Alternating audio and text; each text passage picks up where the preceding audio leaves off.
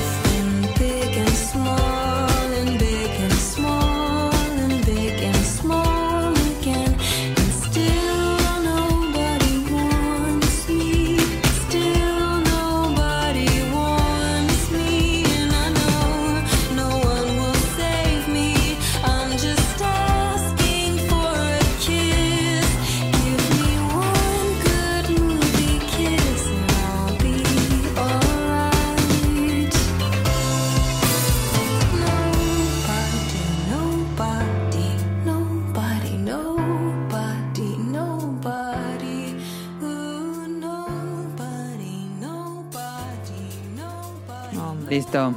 Este, Caro, es programa al revés. No, neta. ¿Sí? No vio el guion nunca, no, Caro. hombre. No, hombre. Entonces, No, este, neta pues, no lo vi. muchas gracias por su preferencia, por su tiempo y por su atención. Esto fue el podcast beta 515. Bye bye.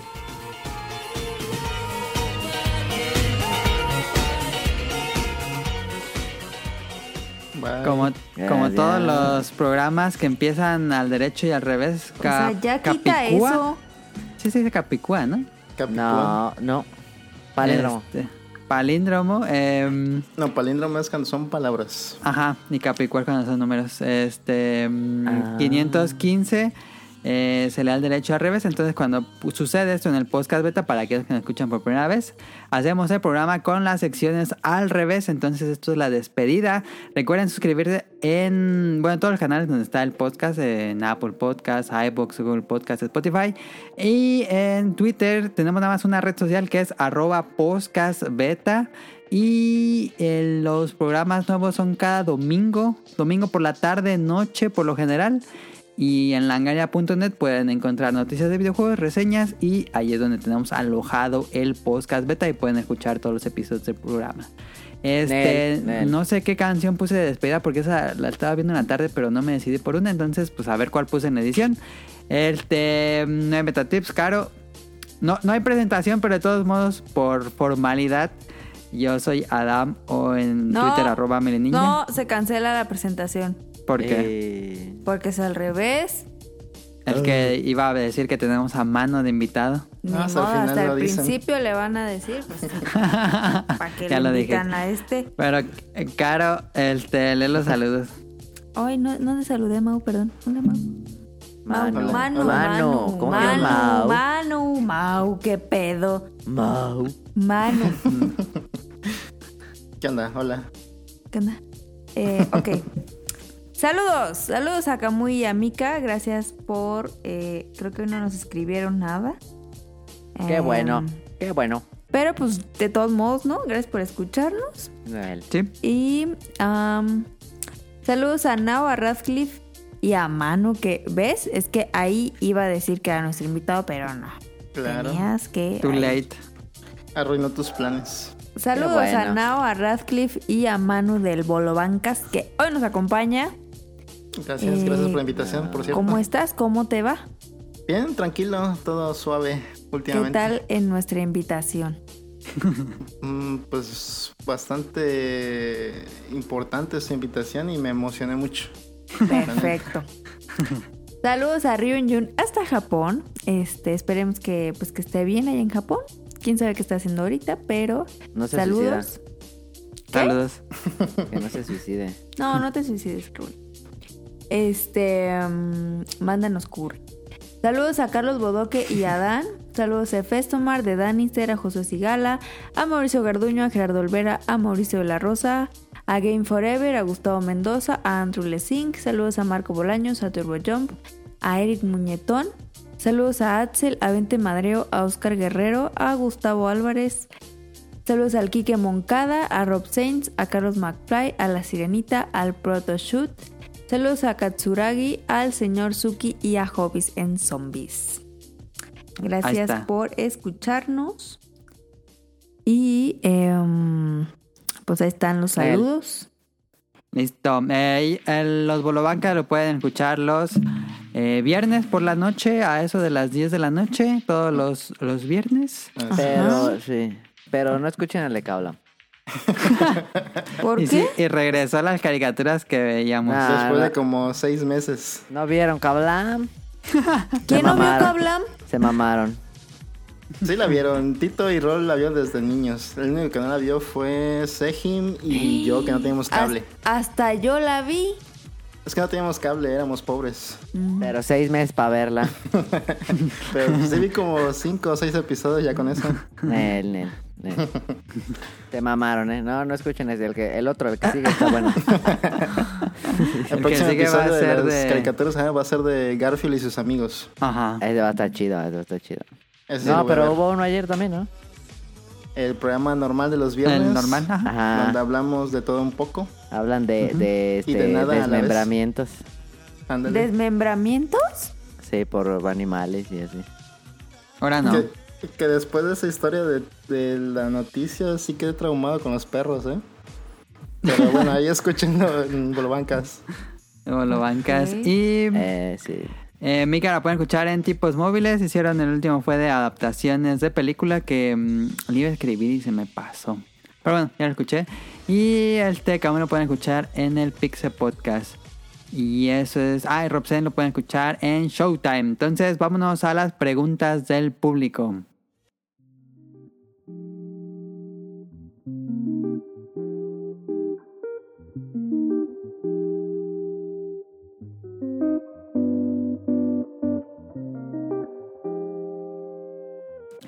Nos escribieron a estas personas, muchas gracias. Gatizart en Twitter nos dice, tal vez no sea un juego oscuro, pero gracias a ustedes probé el de Guitar Man, que de hecho fue el último programa donde estuvo Manu Sí. de invitado. Hablamos de juegos de ritmo y Manu mencionó Guitar Man. Entonces, Gatizart sí le dio una chance a ese juego raro. La neta, que envidia jugarlo por primera vez. Ándale. Yo nunca lo he jugado, de hecho sigo sin jugarlo. Yo quiero jugar el otro. conseguirlo. ¿Cuál otro? El otro, el que es como este Doom. El Doom. VPN. Ah, sí. Ese quiero, fíjate. Ese se me antoja machete. Machete. Sí. ¿Qué pedo con ese sí, vato? ese sí, ese es el bueno. Ese es el bueno. Sí, sí, sí. Pues ya juégalo. Pues no hay, no hay. Nos dice, tal vez no sea juego oscuro, pero gracias a ustedes probé Guitar Man y de verdad es una joya oculta muy divertido. Por cierto, me gustaría escuchar la segunda parte de anécdotas de Japón. No hay, tampoco hay. Um, eh, tenemos este preparando con Rion. Eh, Rion tiene ahí eh, planeado una sección de, de que él dar sus anécdotas cuando viajó por primera vez, la primera vez que viajó a Japón, antes de que se quedara a vivir ahí. Entonces, pues yo creo que va a haber próximamente una nueva de esas secciones de anécdotas de, y va a dar muchos tips eh, Rion. Entonces, espérenlo pronto. Pero el Pero pasado fue de historias y fue el otro fue de historias. En el pasado estuvo padre porque hubo historias de terror. Sí, todo chido, todo chido. Pero nosotros también vamos a decir anécdotas. Nah, no, tú no. Pues, pues sí, ¿no? ¿Por qué no? Ya las dijeron todas. Bueno, También. a lo La mejor yo me guardé alguna Va a que ser, no te eh, dije. Ah. HD Remaster, las anécdotas. Ah, eh, va a ser Director Ah. Scott. Director Scott, sí. Nos escribió Francisco Javier, dice, siempre me han gustado los juegos de lucha libre con el Virtual Pro Wrestling de Nintendo 64 y el Super Fire Pro Wrestling de Super Famicom, que tiene una historia super creepy hecha por Suda 51, que toca temas como el homicidio, la depresión y el suicidio. ¿Alguna vez los han jugado? Yo sí los conozco, pero nunca los he jugado y no sé O sea, ¿se trata de que te suicides? No, no sé No, de qué pues. se trata exactamente, historia, pero toca temas. No manches, qué fuerte. Lo que haga Suda es bueno, sí. Ha de estar bueno, ¿no? La neta suena bien. Sí. Hay que jugarlo. Los Super Fire Pro Wrestling siguen saliendo, ¿eh? De hecho, salió hace poco uno para Play 4. Y siguen siendo 2D con pixel art tipo Super Nintendo. Qué perro. Eh, pero sí, no sabía de que Suda 51 había eh, estado ahí trabajando. Lo que haga. Suda, lo que haga Suda es bueno, fíjate. Ajá, tiene varios jueguitos así de antes. Ujú, ujú. Y ya viene, no, ya casi sale No More Heroes 3, Sí, creo. ya, sí, ya casi, ¿no? Creo que sí. Se ve re mamalón. sí, lo quiero. Nos dice Jesús Sánchez, saludos. Creo que puro juego oscuro en el Genesis, Task Force Harder EX, Street, Street Smart, Toki y varios juegos así por mi hermano y su afición a las maquinitas. Toki estaba muy barato en el Switch. Todavía sigue, ¿Sí? ¿no? Como a 30 pesos. 30, sí.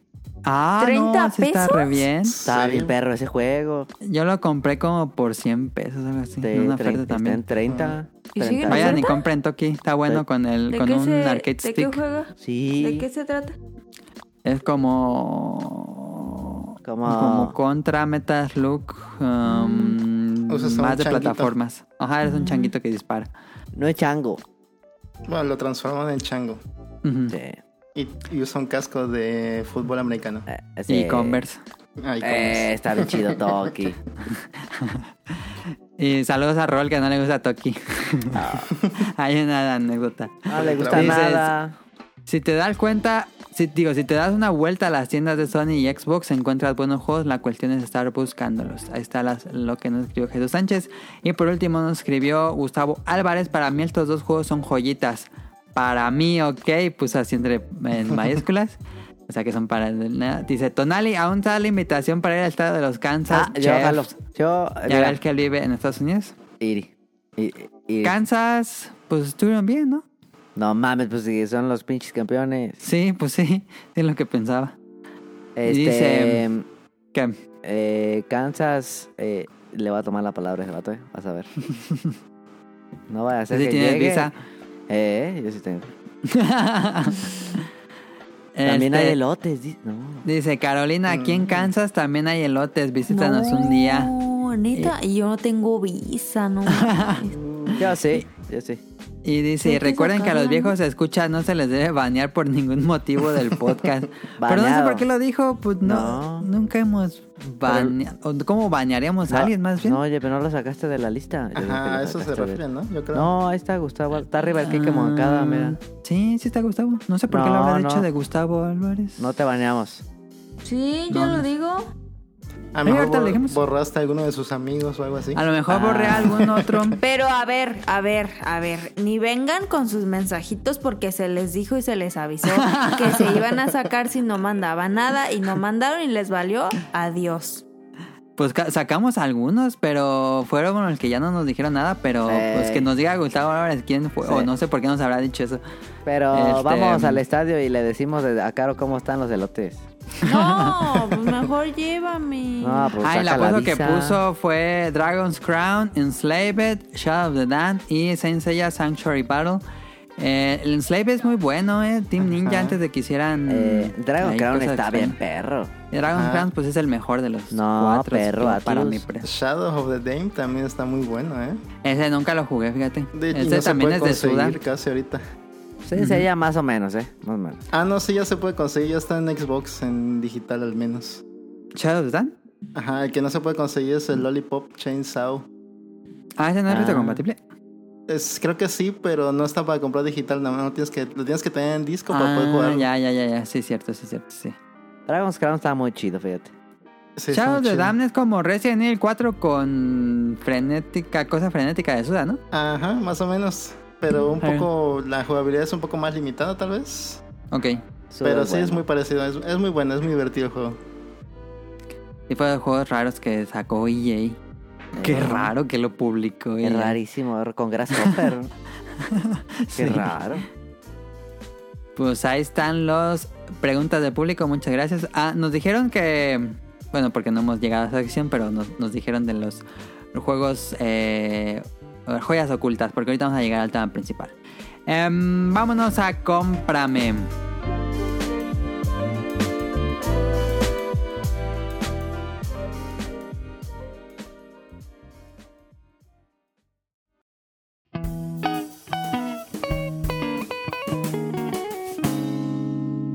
Cómprame.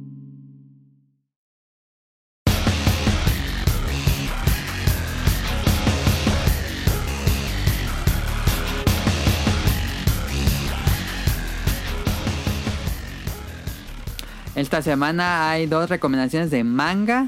Que Eh, Tonali creo que puede leer, puede leer manga en un Kindle, Sí, ¿no? ¿no? Sí, sí se puede, creo, ¿no? Sí, ya probé, pero no hay manga oficial que vendan Ah. transformado para el Kindle. Tienes que Ah, bajarlo en apócrifamente por ahí. Ah. Pero sí, sí se puede leer. Muy difícilmente, pero sí se puede leer. Por- no, pero sí venden. Bueno, aquí estaba buscando mangas ahí en, en Amazon y hay unos que te los venden nada más la versión de, de Kindle. Ah, ¿sí? Creo que sí hay alguno, uno que otro, pero no hay Man. tanta variedad. Está bueno. directo en. Chainsaw Man dicen que es la cosa más importante, más em, fresca del Shonen Jump y yo tengo muchas ganas de leerla. Pero Pero es un shonen. Es el que empezó como shonen, pero se volvió muy oscura, ya la cambiaron de revista y es como un seinen. Ya no está en la Jump. Creo que ya no está en la Jump porque Oye. ya estaba muy violenta. Lo tiene agotado Panini. Está súper agotado los tres no tomos y no Sí. más tengo un resto de ganas. Ya vaya a llegar su anime. El tráiler de su anime se ve increíble esa cosa. Te, te vendo un Kindle. Dale. Si tú lo acabas de comprar. A ver, nos va a platicar mano de The Drive Drifting Classroom, que es del maestro del horror antes de Junji Ito. Ajá, una de sus influencias incluso. Sí, uno de sus maestros. De este, fíjate que no ha salido una versión acá para México, pero se puede conseguir una versión española del manga. Ahí en una Y también en, tiendas- en inglés, creo que Ah, también. en inglés también creo que sí, también está. Y pues trata de... Un, es un manga que está hecho en los 70s. Y creado, Ujú. ya dijiste, como con Kazuo Mes, que ahorita es un viejito que se pasea por su ciudad con camisetas rayadas. Muy chistoso. Nah, no. Pero sus historias son muy oscuras, muy, que causan mucha ansiedad, mucho mucho mal rollo cuando las lees. es Esta- poner a los personajes al puro extremo. Así es. Esta es la segunda serialización que tiene, creo. La primera fue una que se llamaba Orochi. Esa está un poco más leve. Pero también tiene una que otra cosilla ahí que dices, no manches, ¿por qué? y en este Drifting Classroom se trata de un salón de primaria. Bueno, dice, dice un salón de primaria, pero en realidad es una escuela completa que se transforma, que la transportan, perdón, a muchos años en el futuro cuando la Tierra ya está desolada. Entonces se trata de ellos sobreviviendo a este mundo apocalíptico sin nada, totalmente vacío, y siendo niños. En esta escuela también hay maestros que fueron con ellos y otros adultos, pero por alguna razón estos adultos como que les empieza a afectar el cerebro este mundo y se vuelven locos. Entonces, en cada capítulo de este manga ves cómo los niños tratan de unirse y de sobrevivir contra todas las inclemencias del mundo y, y cada, cada vez que les pasa una tragedia y la resuelven, casi enseguidita viene otra tragedia más pe- peor o, o igual. Ok. Entonces es pura, puro miedo constante de lo que les va a pasar a los niños. Aunque bueno, sí tiene como que un límite de lo que no puede, de lo que no muestra, de lo que le puede pasar a los niños, como que se limita un poco, pero en cosas violentas no, no, no se toca el corazón del creador. Haz de cuenta que cada, cada determinado tiempo hacen como que un conteo de cuántos niños van quedando. Empiezan como 500 El y al final Royale. queda como un, un- un puñado de niños nada más. Eh, Sí, sí, me imagino. Y el principal es un niño que es como que el travieso. Y entonces los principales conflictos del principio es que creen que él fue culpable de que los mandaron a ese mundo. Ok. Entonces todos los niños empiezan a, pe- a veces se empiezan a pelear con él o no o hacen grupitos para para no estar con él, porque también hay otro que lo odia mucho.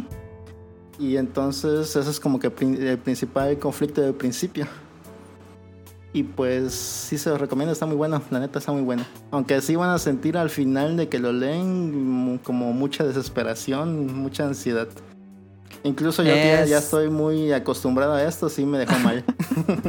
Está más fuerte que las historias de Junjito. Yo creo que sí, porque estos son puros niños y sí, sí, y sí está muy... muy es como su de versión de mm, El Señor de las Moscas, ¿no? Ajá. Al principio empieza como que muy racional todo lo que resuelven, pero sí, luego ya como que al final se queda sin ideas el creador como para sacarse de la manga algo y ya como que empieza a tomar cosas paranormales. Pero aún así Ajá. está muy bueno. Ok. Ahí está, The Drifting Classroom. Re- Recuerden que es un manga de los 70s. Este, no, no va a tener como el arte que tienen ahora Ajá. los mangas, pero es bastante eh, disfrutable, creo yo. Es, está, Creo que tiene un está estilo. bastante bien dibujado para la época. Incluso este, este dibujante mejoró bastante en sus siguientes obras. También, también leí uno que se llama Mi nombre es Shingo, que también es como de niños y un robot. Y este también está muy bueno. También es medio trágico, pero está muy bueno también. Ahí está. The Drifting Classroom de Kazuo Mes. Pueden comprarlo en Amazon. Yo me fijé que estaba. Son Mm. varios volúmenes. Nel. Está bueno. Bueno. ¿Cuántos tomos? Ah, yo no me acuerdo. ¿Tiene Muchos. final? ¿Final? O, Sí, sí tiene no te- final. Es, Ok, ok. es un final. ok. muy bueno, sí se lo recomiendo bastante. Yo recomiendo rápido que la otra vez le iba a recomendar y Furioso. Dandadan. Es un nuevo manga de este año, se está, acaba de publicarse este año. Y yo creo que este es el manga más bueno que se va a publicar este año. Digo, falta medio año. Pero esta cosa sí eh, causó ver. No, Chainsaw Man es como de 2018. Ah, bueno. Este Dan Dadan es de Tatsu Yukinobu, que antes había hecho un one shot que era como un tipo Ultraman, pero era una mujer que se hacía grande y peleaba contra algunos kaijus. Este hizo ese one shot y ya le serializaron esta serie que es Da- Dan Dadan. Está disponible en Manga Plus, la pueden leer completamente en español, gratuito. Nada, métanse a la página Manga Plus o bajen la aplicación y ahí está gratuita. Van como apenas, van como 10 capítulos, apenas empezando, realmente apenas empezando. Em, yo seguía al autor desde antes que publicara Me voy a ver hipster y lo, lo seguía en Twitter porque me gusta mucho su arte.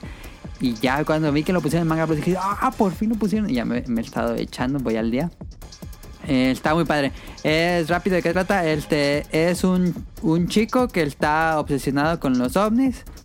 Y una chica que está obsesionada con las cosas ocultistas y fantasmas y cosas así. Em, y un día eh, el chico es. lo maldicen. En estos, eh, si escucharon la, anécdota que contó Rion en el programa pasado del túnel y todo eso, este, algo así le pasa al protagonista, bueno, no es protagonista, coprotagonista, em, y queda maldito. Y con esto le puede dar poderes y a la vez no. Entonces se pelean, ya saben, pelear contra yokais y demonios y cosas así de la cultura japonesa. Giant Enemy Crab. Gigan Enemy que tiene un Gigan Enemy Crab este que sale en un episodio. Y el, el arte está hermoso me encanta cómo es tan delicado en el trazo y a la vez este maneja muy bien la acción se ve así. El me recuerda muchísimo al panel de acción de, de Yusuke Murata con One Punch Man en el manga este es muy, muy, muy bueno en las escenas de acción. Y los personajes son bastante entretenidos. Creo que la historia hasta el momento no tiene como un arco tal cual. eh, apenas va empezando realmente. Entonces no sabemos como para dónde va. Pero va, es muy entretenida de leer. Este, y su arte también recuerda un poco al horror de, mm, de Junjito. Porque tiene así, pues yokais y cosas así, deformes y monstruos. Este, pero es más un manga de, de acción tal cual. Este. Y pues ahí está, disponible en Manga Plus si lo quieren leer gratis y oficialmente en español. One Punch Man todavía no se acaba. No, One Punch Man todavía no se acaba. Este, ¿Por qué? Pues, pues ahí sigue. No, el, el arco que van ahorita en el manga está bien bueno. ¿Sí se pone perro? Sí, se pone bien chido. Yo nomás vi la primera temporada, fíjate. La segunda no está tan mala como muchos dicen. Este, pero el manga, el manga es el bueno porque después de, porque la segunda temporada queda en un cliffhanger. Ah, Entonces, quién sabe si va a haber tercera temporada, pero nah. este, ahí está. Ahí está, cómprame con las reseñas de manga y vámonos a random con más manga. Vámonos. No, bueno.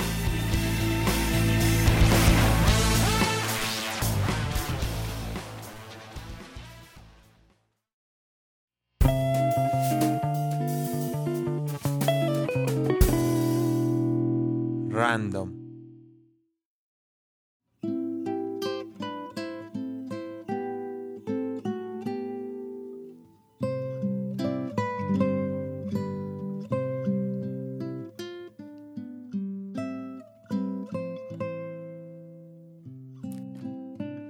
Esta semana en random eh, es también una recomendación, si quieren verlo así. Este, yo no conocía a los Manben y un día en el grupo que tenemos ahí en Twitter, eh, Manu recomendó ver el Manben de un artista, creo que el de Oyasumi Pompon.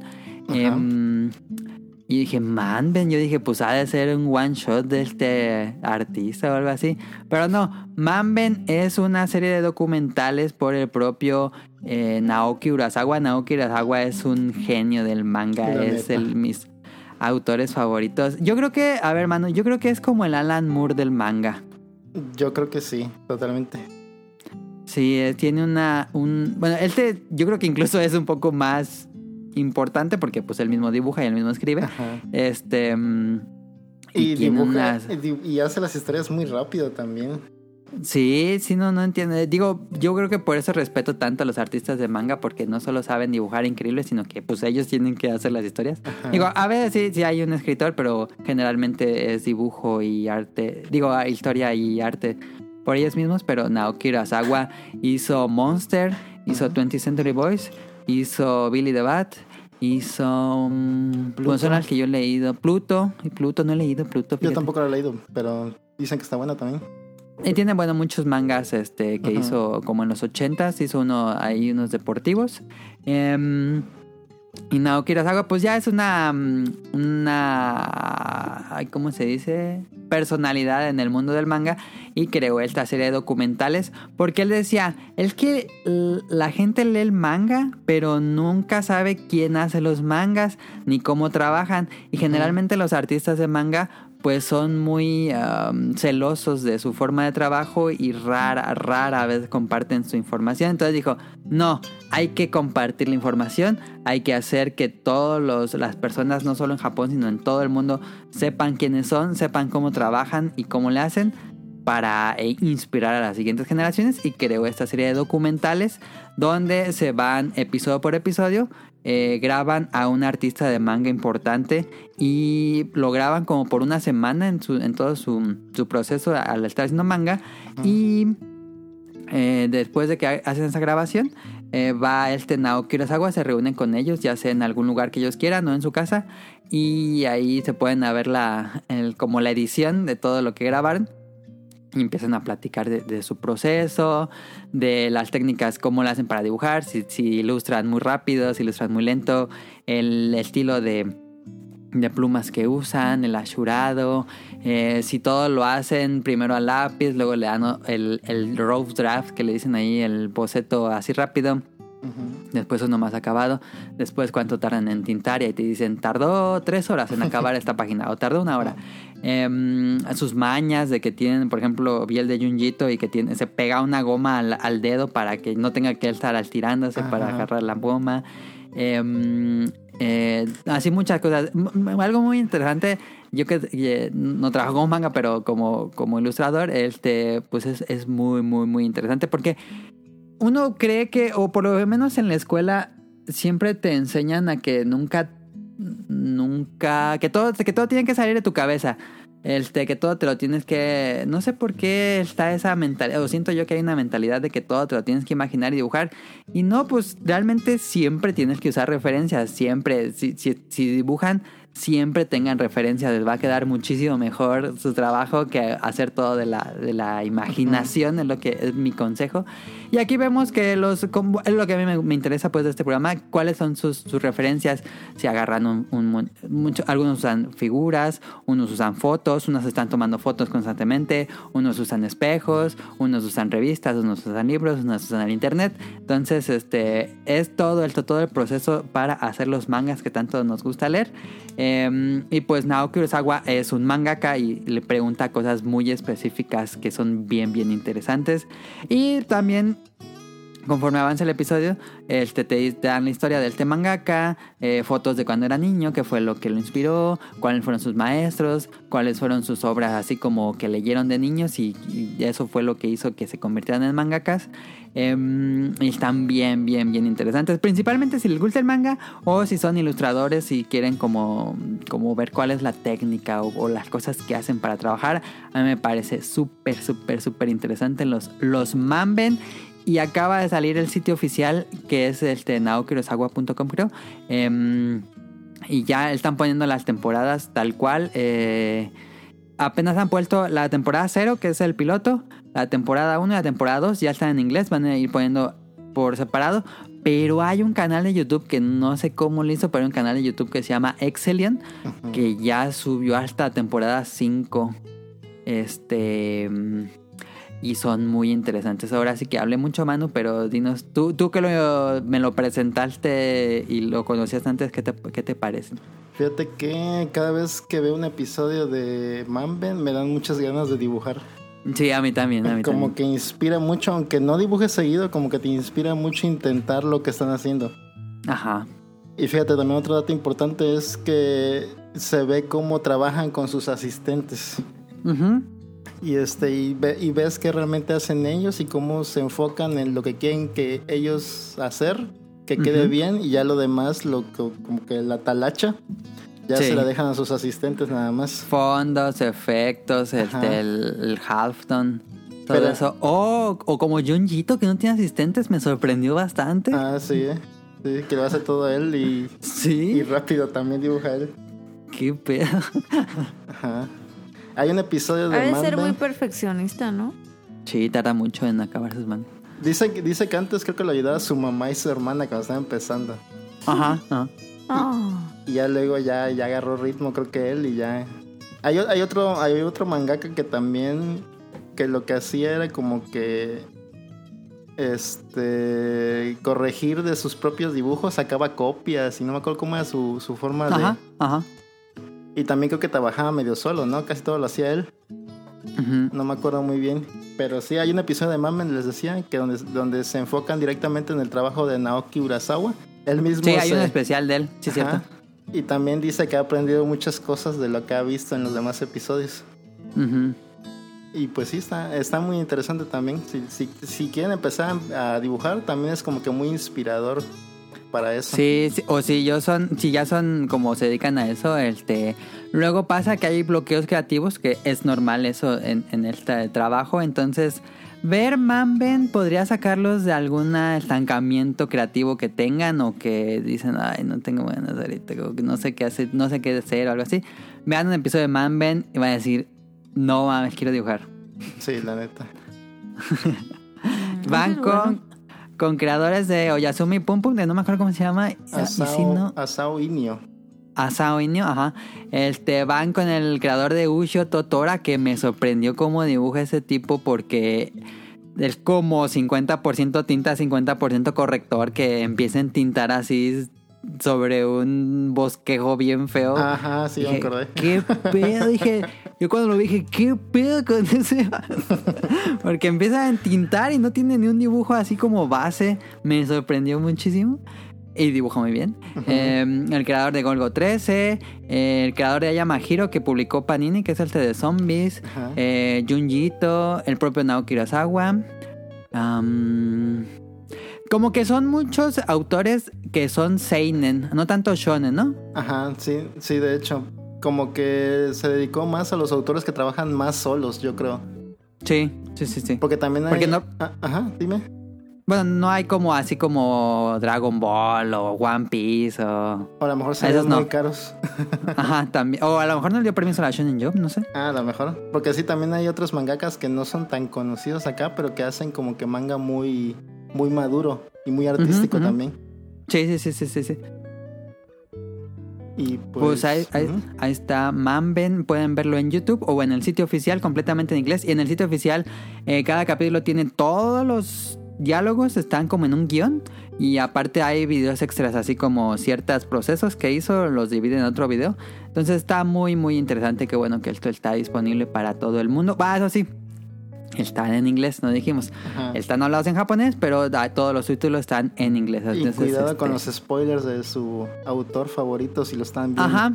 Sí, puede traer spoilers del manga que están haciendo, como el de Naoki Urasawa, que revela el final de Billy the Bat. Ajá.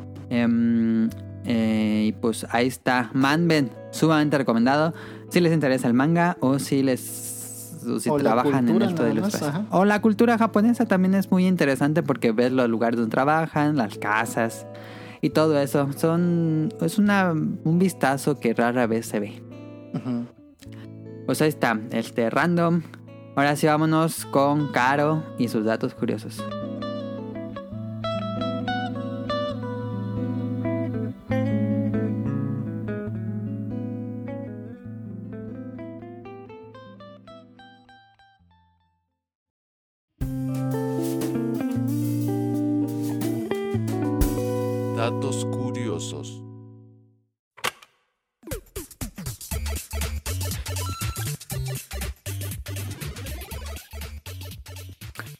Datos curiosos de colchones. A ver, venga. Eh, ¿Sabían que los colchones demoran en descom demoran sí, sí, así? Ujú, o sea, tardan en descomponerse más de 100 años? No. Debido a sí. la resistencia de sus materiales de espuma, resorte y telas, los colchones pueden llegar a desintegrarse en periodos hasta de 100 años. ¿Y cuánto tendrá una vida útil un colchón? Allá voy. Ah, Ok, ok. Eh, la vida útil de un colchón puede llegar a ser de hasta 10 años.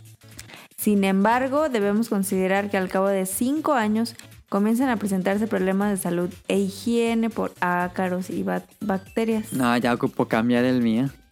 Ahí voy. Dice, los austriacos y holandeses son quienes cambian con mayor frecuencia su colchón.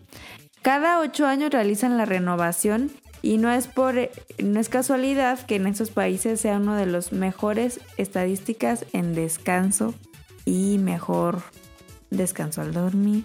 Ok. Entonces, ya no mames, Adam, cambia tu colchón. Sí, lo voy a cambiar. Ya tengo muchos años que no lo cambio. Eh, pasamos una media de 14.400 minutos al mes sobre nuestro colchón. Debería ser más. Esperen. Aquí tengo más. La Esto- NASA esta en- sección es patrocinada por Spring. Springer. Que dicen la- que no son tan buenos, ¿eh? No, ya me di cuenta porque No. yo también vendo colchones. Y los de mejor calidad son los que son. em, Marca, marca Wendy. Ah, sí.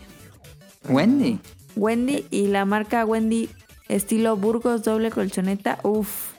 Uf. Eh, sí, si vas a una tienda de colchones, casi nunca te recomiendan Springer. fíjate. No. Sí, exactamente. De hecho, los Wendy son más caros que los Spring. Eh, ¿Y sí. cómo sabes si el colchón que debes usar debe ser suave o duro? Depende. Por eso de qué Sí. depende. Pues este, si estás malo de la espalda, pues no puede ser muy suave, fíjate. Que, que recomiendan que no sea suave. Ajá. Porque a lo largo del tiempo, o sea, a lo mejor en una semana dices, ah, está bien a gusto. Pero ya en un mes, en un año, te va a resultar como con problemas en la espalda. Porque los que son un poquito más rígidos hacen que tu espalda, no sé qué, que tenga mejor posición en la noche. Ajá. Ujú. ¿Y los de Memory Phones Cómprenlo medio. son buenos o nada más es pura jalada? Yo digo que es pura jalada. Sí, yo creo que sí. Los Yo memory compré uno hace poquito, fíjate. ¿Memory foam? No, un colchón, pues. ¿Qué, qué Ah, marca? ya. No me acuerdo. Lo que pasa es como dos años. O menos, un año y medio. Dos años. Por ahí. Ajá. Y. Y más chido, fíjate. no, es que sí. ¿De qué marca es? No, No me acuerdo. Pero no era Wendy's. y el mío ya tiene mi, mi silueta como en la historia de Junji. No, la neta sí, cámbialo. Sí, Sí, no mames, chido, ¿eh? Ya tiene como 30 años No, ese colchón. sí. No, es cierto. Sí descansa uno mejor, fíjate. La neta, un los colchones de la casa sí están bien feos. También, eh, también es que hay unos colchones que se maman de lo caro que están, Deberíamos ¿eh? de regalarle su colchón a mis papás. Sanel. Ah, Ah, esa es una buena idea. ¿eh? Sí, es buena idea. Barre. Mano también, compadre. Mano, ¿tú has cambiado tu colchón en algún tiempo reciente? Pues hace poco, bueno, no poco, hace como unos tres años que duermo en Ah, un sofá sí. cama. No mames. Ah, no ¿Cómo? puede ¿Por qué? ¿Por qué? Porque como no tengo tanto espacio donde tengo la computadora y eso, prefiero tener más espacio libre transformándolo en Ah. sillón. ¿Y todos los días te toca Qué como mala japonés? idea. Mm, pues no es cómodo, no es tan no es tan chafa, sí está colchonadito y firme. Y sí, o sí sea, no me tienes gusta. colchón. No, no tengo colchón. Es que Sí, era mucho horrible. espacio que ocupaba la cama, el colchón y no Yo se me, puede me mover. imagino el cuarto de mano como el de Lane. pues casi, ¿eh? Ah, ándale. Casi, casi. Por eso prefiero guardar más espacio de la cama y tener más espacio para los aparatos. Yo tengo mi sillón y apago donde veo la tele y está chido. Es sofá cama, ¿no? Sí. Ah, sí es cierto de tener esa cama. es cierto. Sí, Fíjate que yo vendo chido. unos sofacamas, pero qué cool están. ¿eh? Ay, el que tienes en tu casa está bien feo. El que tengo en mi casa. En la sala, no, ya, tíralo. Ah, ese está bien esos viejísimo. no, no, yo digo que en No, la ya. tienda manejo unos sofacamas, pero están del NAP. Ah, pues yo no Ah. sé, pero este para ver Loki está bueno, vete. Ah, pues Pero es en serio, si quieren cambiar el colchón, yo les recomiendo mucho la, la, la marca Wendy. Wendy. Eh, andan por ahí de los 7000, más o Ah, menos. Los Ok. Sprinter están más baratos, pero la calidad es mejor. Wendy. Pero si quieren uno más barato, hablen a Tito y él les consigue este. Promo descuentos. promos, sí. Sí. De pañales. Relleno de pañales. Qué pedo. Bueno, Y pues, la- le- por último, la NASA lanzó los colchones Tempur, fabricados en espuma de viscoelástica y fueron fabricados por la empresa Tempur para la NASA. De servilletas como en como Invasor Sim. No me acuerdo de eso. Que era más limpio que se hacían las hamburguesas de servilleta. No me acuerdo de eso, fíjate. No. Ah, ¿No? está buenísimo. ese yo capítulo. tampoco, fíjate. Sí la. Cubre de hamburguesa. El de los gérmenes. Falta las caricaturas que vimos Sí. Invasor Sim. Invasor Sim. Esa. ¿Ustedes Esa sabían, o eso será cierto? Que ¿Qué? en el siglo XVI comenzaron los colchones de aire. No, pues no. ¿Quién sabe? Está raro, no, ¿no? no suena como una tecnología muy avanzada tampoco. Sí, No, tampoco. Para nada. Pero... ¿Ya tenían tan acá tan chido el plástico? Pues, No, pues no eran de plástico. No, pues eran de así. tela. y- ¿Pero de aire? Pues se les escapa el aire. Ah, ¿verdad? Mm, No, porque Pues tenían no. estas como lo que usaban para soplar y eso era como de cuero y no se les escapaba Sí. el aire. Sí, sí, Ajá. como que están sellados. Yo creo que sí, Sí. es posible con cuero. O con estómago de ganso, alguna cosa así. Guácala, qué porquería. usaban las tripas de machín. Sí. Guácala. Bueno, pues esos fueron los datos curiosos de la semana. Cambian su colchón. Cada cinco años hay que cambiar colchón. Perfecto. No, no que ocho. Bueno, de 5 a 8. Bueno. Ya no más de 8, ya no mames. Bueno. Una hamaca y ya. Ah, esa es buena. Pues mira, no sé, yo creo que no va a haber opening de la semana porque la verdad es que apenas va empezando la nueva temporada Pero y solo he visto el primer pero- episodio. Pero puede haber. Puede haber anécdota de la semana. Ah, claro, ¿quieres dar contar tu Ah, anécdota de la semana? A ver. Claro. A ver. Por supuesto. A ver, esto, esto no es Opening de la Ah. semana, pero es como Random 2.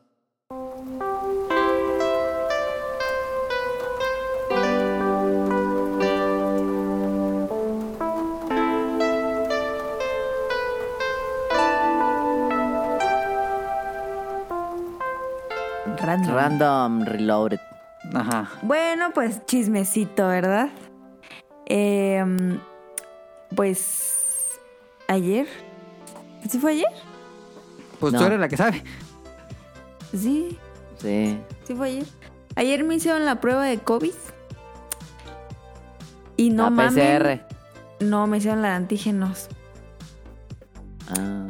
Pero no mamen, o sea, eso neta, no mamen. O sea, es lo más horrible del perro mundo. A Así. ver, ¿en qué consiste eso? Dijo Tito que no se sentía feo. Pues yo no sé qué pedo con Tito. Es que él está acostumbrado a que le metan cosas. Este, yo pensé eso, no es cierto, no es cierto, Tito, no es cierto, Tito. Eh, pues miren, les voy a contar la historia para que vean la empresa que tengo, ¿no? La empresa en la que estoy trabajando. Hagan de cuenta que, pues era un viernes, ¿no? No, pues una... En mi tienda hay cuatro personas, conmigo son cuatro. Pero yo estoy en mi oficina aparte, o sea, yo nunca estoy como en el escritorio atendiendo a gente, o sea, yo estoy aparte. Pero las tres personas que están en el escritorio pues siempre están juntas, o sea, pues ¿qué será? O sea, es como un escritorio de dos metros y en esos dos metros hay tres personas. Muy mal, pues. Entonces, una chava, que es la que se sienta justo en medio, pues que se empezó a sentir mal. Y yo, o sea, paréntesis, es- toda esa semana yo no estuve en la tienda porque estuve en la estuve en otra parte. Chiste es de que pues yo no tenía tanta preocupación porque no estuve ahí. Entonces que esta chava pues que se empezó a sentir mal, ¿no? El, el viernes creo. Y el sábado ya no fue a la tienda. Que porque se sentía mal. Entonces, este... Pues así pasó. Y, y el sábado pues no fue, pero dijimos pues a hacer una gripa o algo, ¿no? Y entonces el domingo pues que se siente mal la otra, la que estaba justo al lado de ella. Y el lunes fue un rato, eh, pero pues se fue en la tarde, que porque se sentía mal. Entonces mi gerente le dijo, ay, ¿saben qué? Pues vaya, vete, o sea, ya no te quiero aquí. Entonces, pues así pasó y dijimos, no, pues yo pensando positivo, no pasa nada. Y eh, pues el lunes no fueron ninguna de las dos y se fueron a hacer la prueba porque mis jefes le dijeron que se tenía que hacer la prueba. Entonces, pues salieron positivas. Las dos. Y pues ya, la neta, pues, pues sí me paniqué. Oye, ¿y, y Manu? Ahí sigue. No, se desconectó la llamada. Ah, se desconectó la llamada. Pues ya no está. Oh. Ah, sí. sí es cierto. Escríbele, es que le dio miedo. Ojalá no se le haya ido la luz. Ah. Porque tuvo problemas ayer de que se le fue la luz. Ah. Bueno, Ah, es que no hablo tanto, sí. el chiste es de que pues las dos, salieron positivas, ¿no? Y dije, no mames, o sea, pues es que sí estuve conviviendo con ellas, pues aunque sea poquito, pero pues... Entonces, pues nos dijo, o sea, quedamos con mi gerente de que nos lo íbamos a hacer, pero pues hasta el viernes, que pasaran como otros cuatro o cinco días por la otra morra. Entonces, pues ya, ayer fue. Claramente la prueba no nos la pagó él, la empresa. Claramente. ¿No? Ah, No. yo pensé que sí. Salió cara y no nos ¿Cuánto cuesta una prueba? Como tres mil baros, ¿no? No, no, como 500. Ah. Pero pues aún así, o sea, ¿estás de acuerdo que pues eso lo tienen que pagar ellos, no? Pues tal vez sí. Sí, ¿no? Pues sí, pues nos contagiamos, se contagiaron ahí, pero bueno. El chiste es de que pues fue el fue un chavo, o sea, como a domicilio a, a la tienda a hacernos la prueba. Entonces llegó así con su batita, con su cubrebocas, con su careta y todo el pedo. Ah, ya se conectó.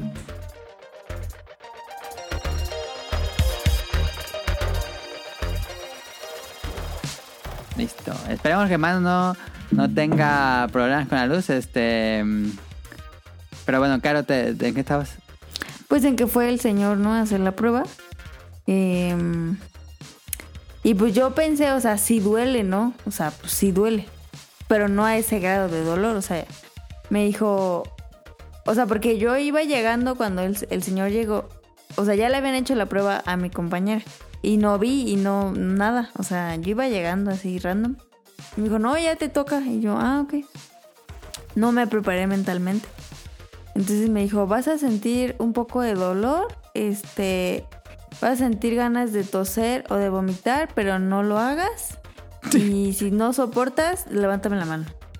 Y no me quites la mano. Y yo, "O- ok. Pero yo dije, o sea, leve, ¿no? O sea.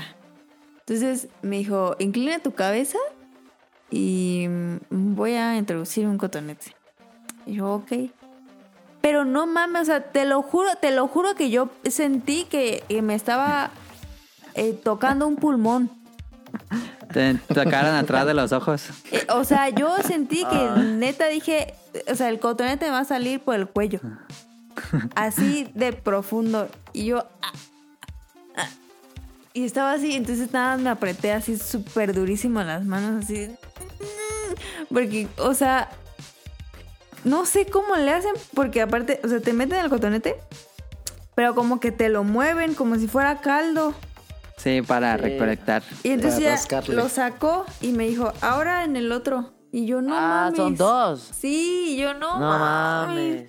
Pues para doble, doble check. Yo pensé- placer. Que me iba a salir sangre del cotonete así. Dije, no mames. Eh, Pero el otro, no mames, el otro me dolió más. Entonces me dice, este, y yo, o sea, ya traía así el cotonete. Y yo, no, espérate, espérate, no. Me dijo, no, ya de una vez. Y yo, nada más dejas tomar aire, pues. Y pues ya me volvió así a poner. Y no, o sea, te lo juro, te- me dolió tanto que cerré los ojos y vi estrellitas. Así Te como tocó cuando, ahí abajo del ojo. Como cuando te pegas en la nariz bien horrible. Así yo dije, no. Y, y, la- y las lágrimas así, yo chillando, así. Porque estaba muy, o sea, estaba llorando mucho, porque me dolió mucho. Y yo decía, o sea, yo nomás, o sea, en eso, después de caer las estrellitas, abrí los ojos y el güey así dándole vueltas y yo como de no soy sopa, o sea, no mames, ya sácalo. Y entonces, este, pues ya lo sacó. Y yo, ah, pero antes de que lo sacara, o sea, en eso mm, abrí los ojos y ya no aguanté el dolor y sí grité y yo, ¡ay! Y ya en eso lo sacó. Pero sí me dolió mucho. Y tosí poquito. Y me quedó doliendo la nariz como hasta, hasta que me dormí. No. Sí, muy sea, feo. está horrible, horrible. ¿Tú no o te han sea, hecho una prueba, horrible. Tonali o mano? Ah, no. No, a mí tampoco. No mames, No, neta. No, a mí tampoco. Neta, no mamen. No mamen. O sea, feo, Suena, suena muy feo. horrible. Y más en los dos. Ah. ¿Dirías que es el peor dolor que has sentido hasta ahora? No, pero de la nariz sí. bueno. A ver, pues entonces ahí está la, la anécdota de Caro. Está Pues bien. o sea, que- neta, cuídense. Para que no les toque hacerse esas pruebas. Y no te sientes mal ni nada. No, nunca, nunca me sentí mal. O sea, cuando me enteré, pues obviamente la, la, la mente es canija. La hipo... ¿Cómo dice? Ya empezaba así de que me duele la cabeza, me duele la garganta y tengo cansancio. Pero pues Pa- ya después dije, no, ya no mames. Pagaste para que te hicieran dolor. Sí, literal, literal. Pero es mejor, ¿no? Pagar a que estés con la duda. Sí. Sí, Sí. yo creo. Oye, pero ya me perdí la historia. ¿Tu compañera sí está enferma de COVID? Las dos. ¿En qué te Ah. quedaste? Ya ni me acuerdo. Ah, no, pues sí me pusiste atención. es que quedé en shock cuando se fue la luz. O sea, el chiste es de que una, o sea, se sienta un Ajá, sí, sí, una- vi, sí, vi, sí, se escuché cómo estaban sentadas, pero nada más no, Entonces, no la me di en cuenta medio- que se... La del Ajá. medio se empezó a sentir mal. Ah, ok. Entonces el sábado ya no fue. Pero el lunes sí fue la otra. Y Ah, pues Y la otra también estaba enferma. sí, ¿Y tú te sentaste martes- junto a ella? pues una vez. No, Ah. pues deberían avisar a sus clientes que vieron ellas. Exacto, Ajá. es lo que yo les. Porque todavía el lunes fue al trabajo y fue a la casa de una clienta. No. No manches. Sí, no mamen. No, pues deberían clienta. decirle. eh, Sí, no mamen. Y entonces pues yo sí estaba preocupada porque aparte Ultra Como- demanda. como ella Sí. ya no, como ella se fue el lunes en la tarde, yo me quedé en su computadora. Ya yo ya no me pude Mm, ya. estar en mi oficina porque pues mi compañera no se podía quedar sola. Y yo siempre traigo el alcohol, el Sprite, siempre así, siempre lo traigo ahí. Entonces, mira, no sé si fue eso o fue porque siempre traigo el cubrebocas. Yo no sé, milagro del Señor, pero pues salí negativo ¿De cuál señor? de Jesús. Es que sí dicen que, cubre, que el cubrebocas pues. ayuda mucho. ¿Eh? Sí dicen que el cubrebocas ayuda mucho, aunque esté cerca de un enfermo, casi no hay Sí. contagio. Eso vi en BBVA Bancomer. Pues sí, sigan usando el cubrebocas. Sí, este, es la, es la mejor este, defensa. Y yo tengo una teoría. La verdad, a lo mejor estoy mal, pero tengo una teoría. Que estas dos morras siempre traen Una cubrebocas. hipótesis. Una hipótesis. Que estas dos morras siempre traen el cubrebocas de tela. Y a mí, la neta, esos. Yo no confío. No, yo, yo también le, le digo a mis papás que mejor usen KN95, yo no usen los siempre de tela. caen en 95. Yo no uso Pues de otro. sí. De- Pues tengo- es lo que, que- ¿qué año cubrebocas usan los así. doctores? Pues los KN95 nunca ves un doctor con No, cubrebocas pues no. de, de estampado, Ajá. pues no. Y Yo uso dos. del, de lo azul. Ah, sí. No, ese no sirve, ¿eh? Sí sirve. No, hicimos la prueba del cerillo y no, no sirve. No, yo vi un video. YouTube dice que sí. Yo lo hice con el cerillo y no sirve. Hasta por eso mi papá los tiró. tiros. Tiros, tiros. El chiste Yo vi que, que, sí sirve. que no sirve, morro. Yo vi, yo vi. Ay, ¿Me he enfermado o no? No, pero no sales tampoco. Chiste es de que yo siempre uso KN95. Y pues yo siento que también es eso. Porque yo no confío la neta en esos cubrebocas de tela. La neta. Y no te dijeron, por ejemplo, ahí el que te hizo la prueba, este, mm, que podrías, ah, como se dice, que, que te dé unos días después, que pudiera aparecer algo así. No, o sea, sí le pregunté y me dijo que esa prueba tiene 98% de efectividad. Ajá. Y que esa prueba se recomienda de dos a tres días después de cuando tú Sientes. cuando tú sientes síntomas o estuviste en, en contacto con una persona. Y yo estuve, o sea, a partir así corriendo, martes, miércoles, jueves, viernes, o sea, llevaba cuatro días de una chava y llevaba seis días de la otra chava. O sea, ya era... O sea, si me hubiera dado, ya me hubiera dado, pues es lo que me dijo el chavo. Ah, ya, ok. Entonces, eh, es una pruebita así de plastiquito. Y le puso ahí, pues, mis mocos o no sé qué era eso. le puso como una solución. Y la prueba se empezó a poner como... De o cambia sea, de color. Tiene como una cosita, como, no sé. Y como las pruebas de embarazo, pues, que tienen como una telita. Sí, sí, sí. sí. Entonces empieza a avanzar como, como un líquido rojo, como si fuera sangre. Entonces, si se marca la primera línea, es positivo. Pero si avanza de como de esa marquita y llega a la segunda y no se marcó la línea primera, es que no, no tienes.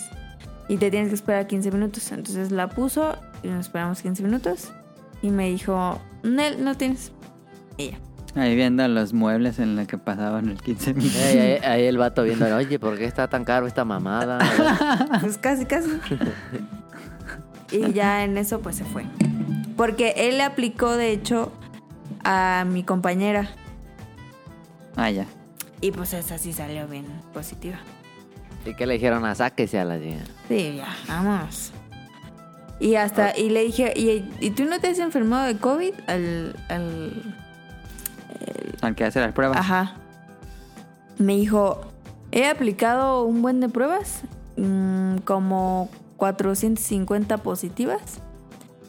Y no, no me he enfermado. Y yo, a la madre, tantas. Pues está bien. Sí. bien No, ese cuidado. vato ya se hizo bien rico. ¿Y qué cubrebocas usaba? KN. Oh, claro. Ah, Y estaba así haciendo las, las pruebas y se me atoró el reloj. Así. como- Como este. ¿Cómo se ¿Cómo llama? se llama este? Nick Rivera. el Nick actor Nick Riviera. Y pues, Pues esa- ahí está la anécdota de. Caro. La verdad es Cuiden- que cuídense mucho y sigan usando cubrebocas. Y, Y, no si pueden que saquen el gerente. 95. No sean como mi gerente y neta, no piensen que, que se van a morir poniéndose la vacuna. No sean imbéciles y pues Y si son patrones, pues páguenla, invítenla. Sí, no Pues mames. sí. Pinche gente.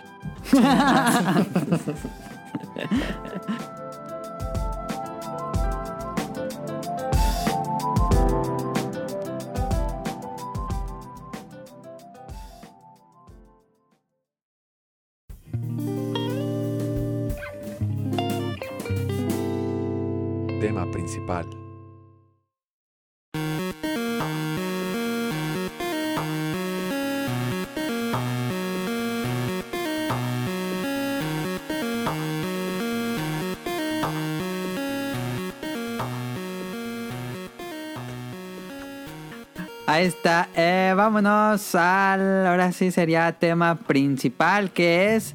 Los tesoros de Manu. Eh, esta puede ser una nueva línea de programas. No va a ser así seguida como los programas de orígenes.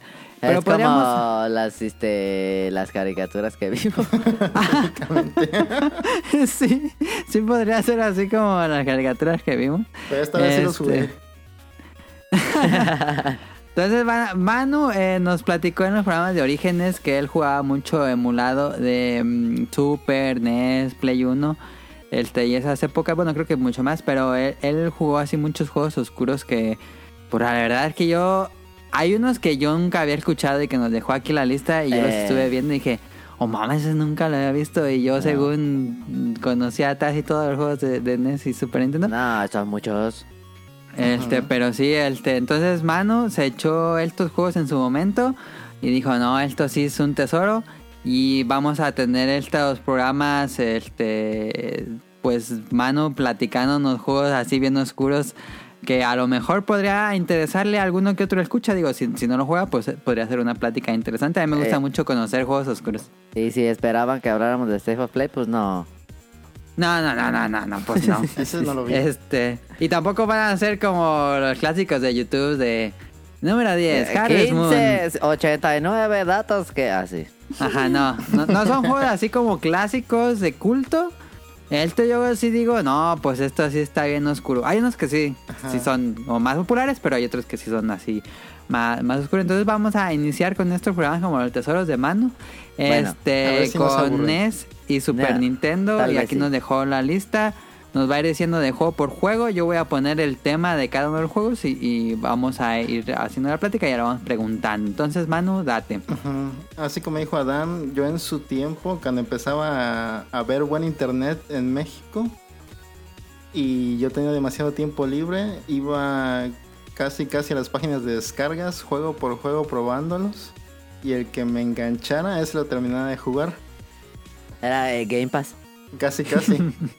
como el equivalente de los doctores que antes de que pudieran hacer autopsias tuvieran que desenterrar cadáveres para investigar sí. cómo funciona el cuerpo humano, así Sí, más o sí. menos. Sí, era así. Sí, cierto, es una buena todo ilegal. Entonces, pero lo curioso es que estos de NES que tengo aquí en la lista, estos sí llegaban a mi barrio. El último que es incluso nada más japonés, sí llegó en forma de bootleg. Hoy te les cuento más. Ajá, de los. Family. Y este, que aquí en mi barrio había una, un lugar donde rentaban, que era como un local de unos señores. Que la neta no sé cómo le hacían para conseguir juegos así muy, muy distintos a los que mencionaban mucho en Club Nintendo, en otras revistas. Ok, ¿pero qué consola rentaban? Eh, primero rentábamos NES y ya luego cuando salió el Qué avanzados, Nintendo- eh, nunca vi que rentaran NES. Sí, eh, hubo, hubo un incidente ahí con mis hermanos y unos Mente de tiburón. más o menos que este em, los le habíamos prestado un juego a unos gemelos que este que vivían aquí cerca que vivían aquí cerca de mi casa y ellos lo que hicieron fue cambiar el, el- la placa de adentro por otro juego más feo. Ah, sí. Sí, sí, sí. Entonces Ah, ya no nos quis la, la señora se dio cuenta y ya no nos quisieron rentar nada. Y ahí fue donde perdimos como que el, el acceso a esos juegos buenos. Pero, pero estos sí los jugué. El primero es, es, eh, yo creo que es uno de los más conocidos porque es de Capcom.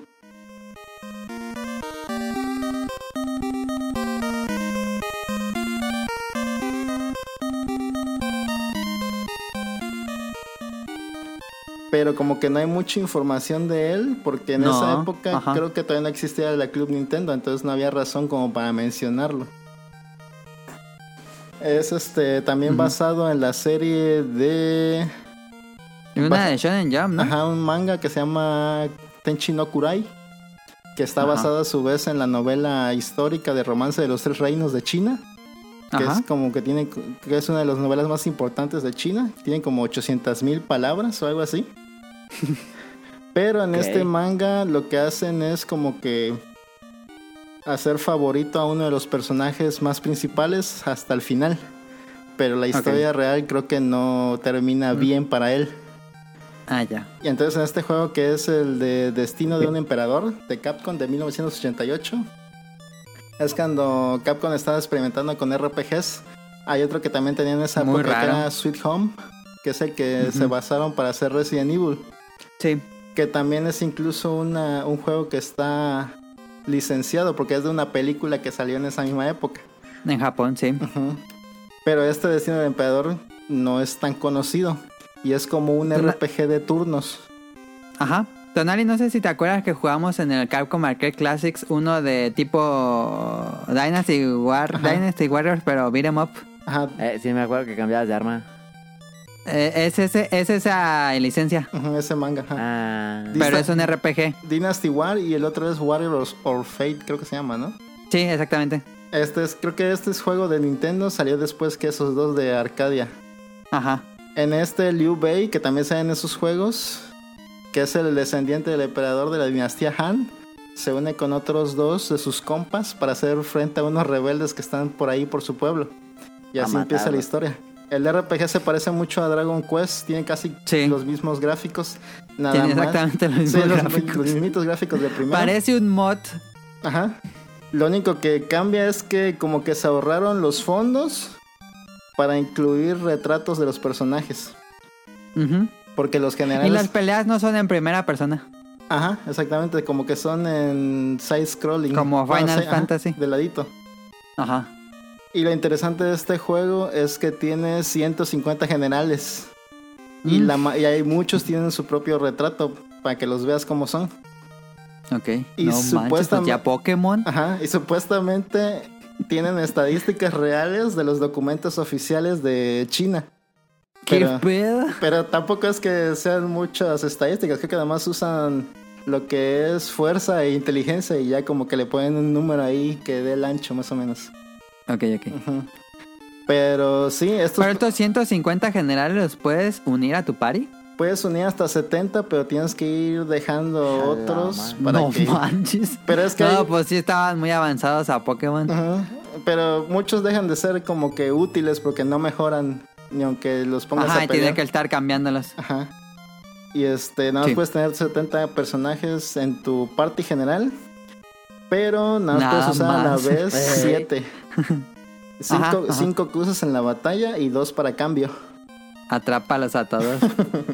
Y pones a uno que es el, el táctico, el general táctico, que es el que es la- el equivalente a la magia. Ujú. Vas aprendiendo, cada personaje que es táctico, que tiene inteligencia, va aprendiendo como que diferentes tácticas que son la magia, que hacen diferentes cosas igual que la magia. Pero, este, nada más, todos los personajes pueden usar las tácticas, pero nada más hay como un, como los puntos mágicos, todos lo comparten. Ah, ya. No, no, Ajá. cada uno tiene sus, sus propios puntos mágicos. Sus stats. Ajá, sí. Y el HP de este juego lo representan como si fuera el número de soldados que tiene cada general a su mando. Ah, ese tiene sentido. Ajá. Entonces eh, está curioso todo ese aspecto que lo, que lo ponen como de, de cómo peleaban en China en esas épocas. ¿Y esto salió en, en América? Sí, el, el primero sí salió en América. Ah, son varios. Son dos, pero el segundo ya no llegó acá. Yo creo que no se vendió bien, No, evidentemente. yo creo que no se vendía bien. sí. Pedo, ¿no? Y otra cosa curiosa del combate es que tiene un no, como un auto, una Ajá. batalla auto que es como todos los todos los personajes de un lado y del otro se juntan y empiezan a pegarse. Automáticamente. Ajá. Eso es previo a... ¿Habrá sido el primer RPG que tenía eso? Y Yo creo que sí. Sí, porque eso se volvió muy popular, pero en el 88 pues no creo que haya sido algo nuevo. Digo, algo... Pero se volvió popular hace poco. Ajá, ajá. Pero eso me extraña que un juego del 88 tenga el modo auto. Creo que creo que algún Shin Megami Tensei también tiene modo auto después de los primeritos. Pero no me acuerdo bien, pero sí. Sí, aunque pues el primer Shin Megami es de ya de Super. Entonces me imagino que es de los primeros que Ah, tiene de, modo de auto. los Megami Tensei, entonces sí es cierto. Creo que sí tiene auto. Pero lo único que hace- siempre haciéndolo bien. Lo único, ajá, lo único que hace este auto es ah, acelerar como si estuvieras apretando puro atacar, atacar, atacar, no usas magias. Sí, sí, sí. No, no usas tácticas como ya después. Ajá, pero sí es muy útil ah, en el principio porque las batallas se hacen eternas y quieres atacar y atacar y atacar nada más y contra los primeros este, enemigos sí se hacen eternas. Es lo único malo del juego que las batallas son medio aburridas al principio. Aunque tampoco el juego es, es muy largo. Y Ok. pues, no sé qué más les puedo contar de este juego. Creo que ya conté lo más importante. La historia. Eh, está bueno. La historia está buena. Sí, sí, tiene como que muchos diálogos de los generales y cómo se dividen las tierras y cómo quieren unificar toda China, cada uno. Pero tú haces tu voluntad y los unificas a todos, supuestamente. Comida china. Y sí lo recomiendo. Todavía lo pueden encontrar por ahí, una copia física, yo creo que en Mercado Libre o por ahí. Ah, está barato. Si no, pues ya saben cómo jugar estos juegos viejos. No sé. Ah, no le digas. sí está, eso sí está barato, ¿eh? Si lo encuentran está barato porque nadie lo quiere. Ok. Cómpralo. Sí lo voy a hacer, ¿eh? Porque sí me hace falta en mi colección De la NES. ok. Ujú, de la NES. Entonces vámonos al que sigue. Es para, para NES, ¿sí ¿cierto?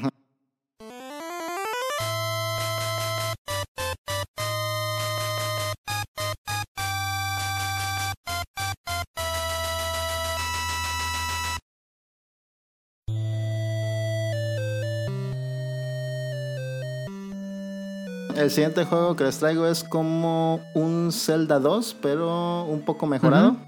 Se llama Battle of Olympus, Batalla del Olimpo. En este está ambientado como que en la antigua Grecia, pero los griegos que viven ahí conviven con los dioses como si nada. Y este, Ok. la historia empieza con Helena y Orfeo, que se quieren mucho, pero que un día a Helena le pica una serpiente y se muere. Y el otro está sufriendo tanto que Afrodita se conmueve del verlo así y le dice que no está muerta, que en realidad Hades tomó su alma para volverla a su reina. Entonces el, el estilo de este juego es de que empiezas en un pueblo y tienes que ir consiguiendo ítems para ir recuperando partes del amor de Elena para poder llegar a Hades y reclamar a Elena. Y les digo, es un... ah, pues. Pues es como hicieron la historia. Hades. Hicieron la historia de Hades, sí. Pe- Pues es que es parecida a la historia de Orfeo. Ajá. Pues Orfeo, o sea, va- es la que, el que va y desafía a... Sí, no sé si es Hades o a quién. Ajá. Para recuperar a su amada y que, y que hace la... eh, Orfeo es el que tiene la, el, el arpa y escribe una canción. Ah, pues aquí que- también hay una arpa. Ajá, ese es como el mito de Orfeo. Y escribe una canción capaz de conmover a los dioses. Y ya le dice, llévate pues a la morra esa. Pero no voltees hasta que... Y hasta voltea. que salga. Ajá. Spoiler. Sí, y, y- y no sé, y ya se van y voltea, pero eh, creo que como el talón apenas no salía del, del inframundo Ajá. y se muere. Sí. Hay un meme, el meme de Luke Skywalker con esa historia. Ah, bueno, Ah. por aquí no termina tan mal para Orfeo. Ok. Lo, lo chistoso de este juego es que les digo, tiene, tienes que ir por áreas y, y algunas áreas tienes que regresar para hacer cosas que antes no podías con los nuevos ítems que hacías. Al estilo más o menos como un Metroidvania, pero todo es este como que scroll ver- este, horizontal. Side scroller. Como eh, Zelda 2 o un Castlevania. Exactamente. Y también tiene muchos jefes igual como Castlevania más o menos. Como de Y ese tiene un Pikachu que hace surf. Ojalá. Sí, de hecho, sí, sí, cierto, tiene el delfín. Sí. Y te enfrentas Es que como. estoy viendo el video. te enfrentas como que a los enemigos clásicos mitológicos: minotaurios, lamias, cerberos, cíclopes. Ajá. Y ya hasta el final que llegas contra Hades. A ¿Es ver, largo? adelanto. Mm, No, es más o menos cortito, pero si lo juegas por primera vez y sin guías, sí te vas a tardar una eternidad, porque sí está muy laberíntico todos los calabozos. Se ve muy difícil. Como tiene, esas, bien, como tiene esas puertas estilo el nivel 8 de Mario 3, de que era Ajá. como un laberinto, así hay unos escenarios. Ah, ya. Y los jefes también a veces son medio, medio difíciles. Y fíjate que este juego también tuvo una versión de Game Boy que tampoco fue muy reconocida, pero es casi el mismo juego que este. Esto lo hacen Infinity, pero pues esos quién sabe quiénes La eran. neta, quién sabe. Pero muy bueno el juego, ¿eh? Y como dato curioso, la musiquilla del tema es la que usamos para la pantalla de espera del Volvancas. Ah, yo no Es sabía esa. eso. ¿Qué Sí, es tal? cierto. ¿Qué tal? Eh, La, la, la rolita triste. Ajá, está muy buena Sí. el soundtrack de este juego, pero sí es repetitivo a veces. Pero muy bueno. Ah, Jueguenlo, buen eso sí jueguenlo, está chido. Ya vi el final. El jefe final está como también curioso cómo lo presentan a Hades. ¿El, el de la sombra ese? Ajá, porque además se ve la sombra abajo en un reflejo y Sí. tú no lo ves cuando estás peleando con él. O sea, tienes que como que pensar Ver al abajo. revés. Sí. Porque se cubre igual que en el Zelda 2. Ah, ya salió la rolita de Bolobán. eh. Es la del final. Es la del final. Pero este sí está muy bueno, ¿eh? También lo pueden conseguir, yo creo, barato. Y el, pasamos al siguiente juego si quieren. Se ve chido. Se ve sí chido. está bueno, ese está bueno.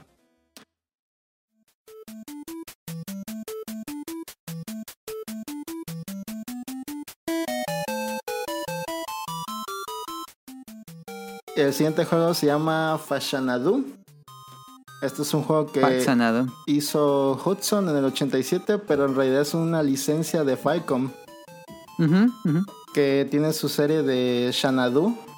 Y, Sí. y por alguna razón Hudson quiso llevarlo al NES, pero hizo un spin-off, no hizo como tal una secuela. Porque eran de. PC, ¿no? Ajá, era de PC Engine, creo, me parece, al principio. Ajá. Pero hasta la fecha, hasta el 87, este era el mejor juego de Xanadu que había. Ok. Porque Hudson sí le metió medi- mm, como que ganitas al juego y sí le salió más o menos bien.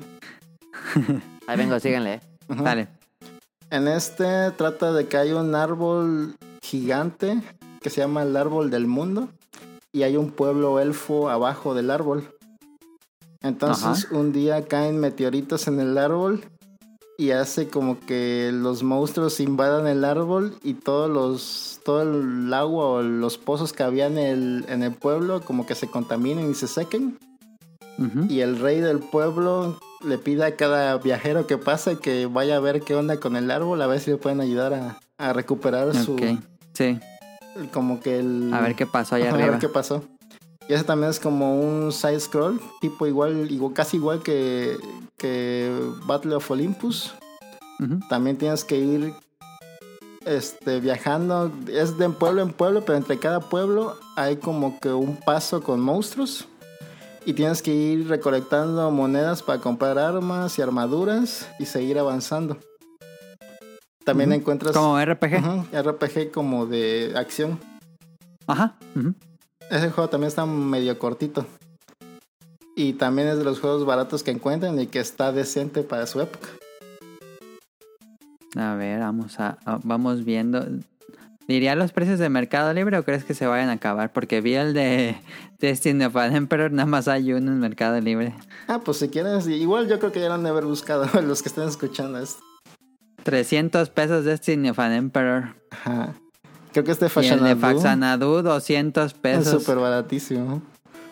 Y el de Battle of Olympus, a ver, déjenles digo. Ese igual y no hay, ¿eh?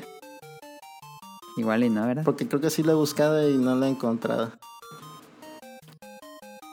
No, me salen puros esos de ISOs y cosas así. Ajá. Fue Xanadu, la serie de Xanadu con Falcon sí ha, sí ha continuado. El último juego creo que fue de 2017. Ah, no sabía.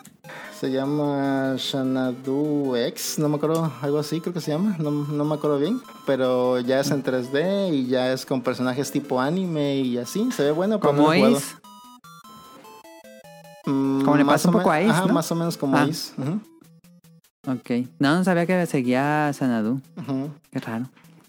Interesante, ahí chequenlo. No es tan bueno, porque todos estos juegos que son como que joyas ocultas, como que tienen una cosa que tienes que querer para Sí, que digo, lo por algo no, no llegaron como al mainstream y no se volvieron como un Castlevania, pero siguen siendo propuestas interesantes. Ajá, como para conocer algo diferente. Ajá. Ahora vamos a pasar al siguiente juego que también es un plataformas. De este les hablé un poquito cuando hablábamos de juegos de, de, qué? de terror, creo que no me acuerdo por qué sale el tema.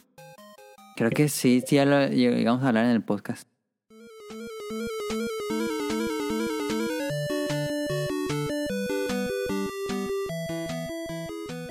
Ajá. Creo. Que se llama Monster Party. Este es de Bandai del 89.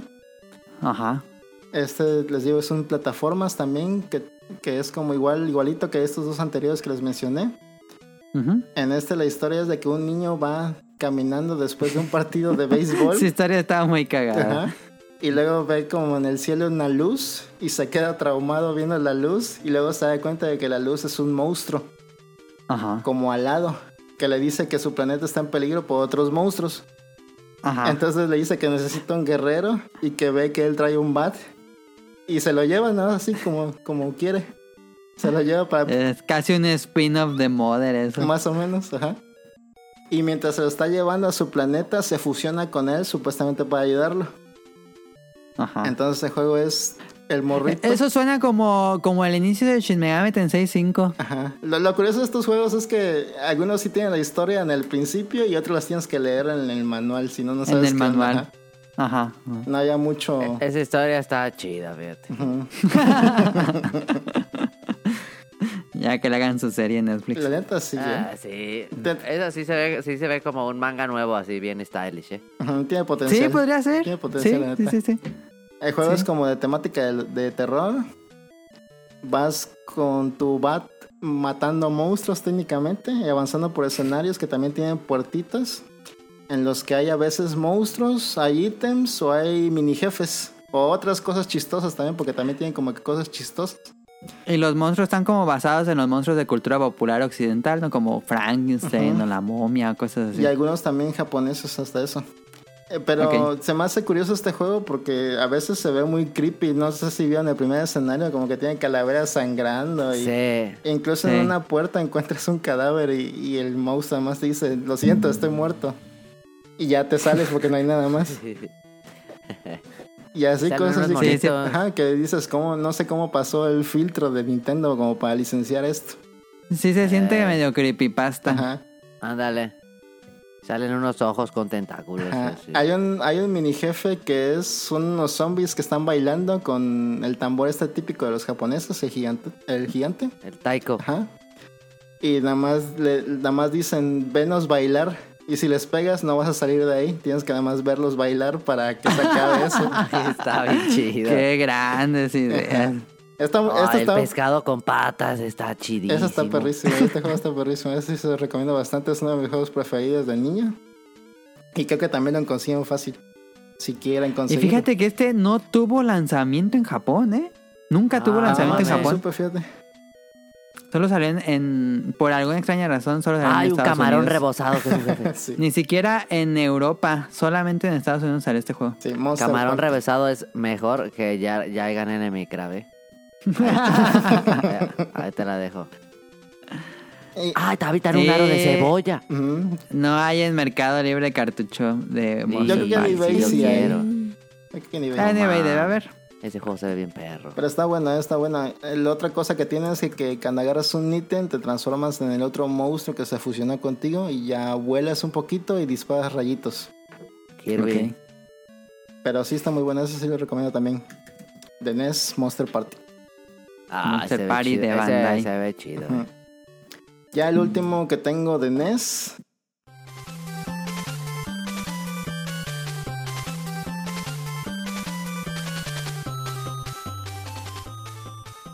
Se llama Don Docodon 2. Que es de. Don Docodon. Es bueno el nombre. Sí, es bastante buen pegajoso. Si lo buscan en YouTube, se les sale un meme en vez de juego, pero sí es bastante pegajoso. Este juego está hecho por Taito, creo que distribuido por Natsume. Ese sí fue solo Japón, O al ¿verdad? revés, sí, solo Japón, pero este juego llegó a América en un bootleg chino que se llamó Super Bros 8. Lo único que, No hacían, lo único que mames. hacían era cambiarle la cabeza de- del protagonista, le ponían una cabeza de Mario. Y se llamaba Bros 8. Super Bros 8. y ese sí lo tengo en mi colección, fíjense, tengo el cartuchito ese chino. Ah, el otro día estaba viendo un video de que hay mucha gente que colecciona esas cosas bootlegs. Aquí en, Oye, esa es una buena colección. Aquí en los tianguis luego se encuentra uno que otro, pues ya como que nada más llegan los que venden en AliExpress, los nuevos. Esos como que ya no tienen la mismo carisma. No. En este también es una historia sencilla, es un plataformero muy sencillo. De este- Sí, este es más como Mr. Gimmick o Kirby. Ajá. La historia es de que un príncipe y una princesa se iban a casar y un cuervo se aparece y convierte al príncipe en una rana.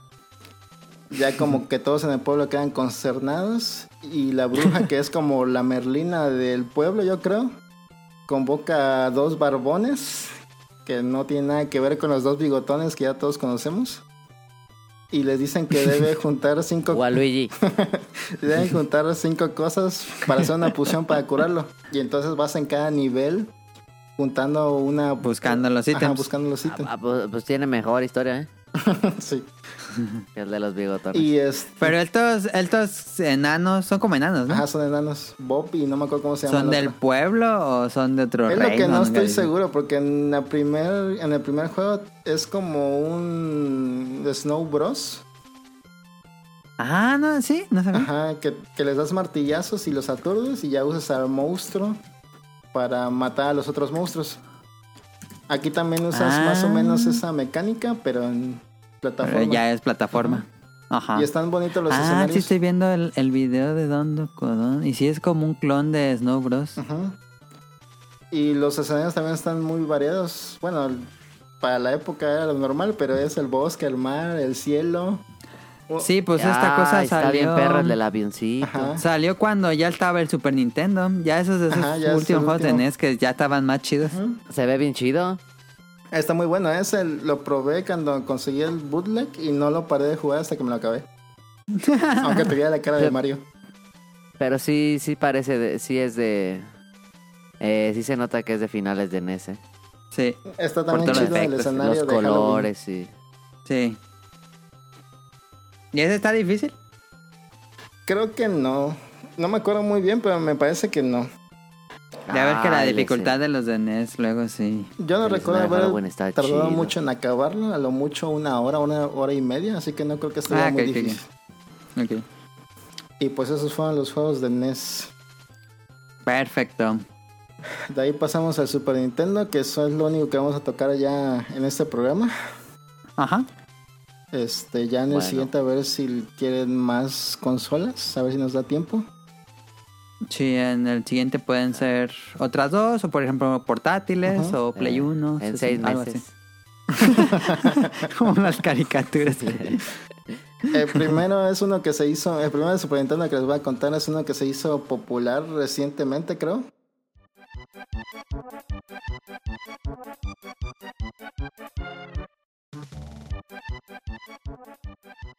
Porque ya es como que un tesoro de coleccionistas que se llama Magical Popping, Pop, Popping, Ujú. que está hecho por Polestar en el 95. Igual es un plataformas, ya también de finales del Super Nintendo.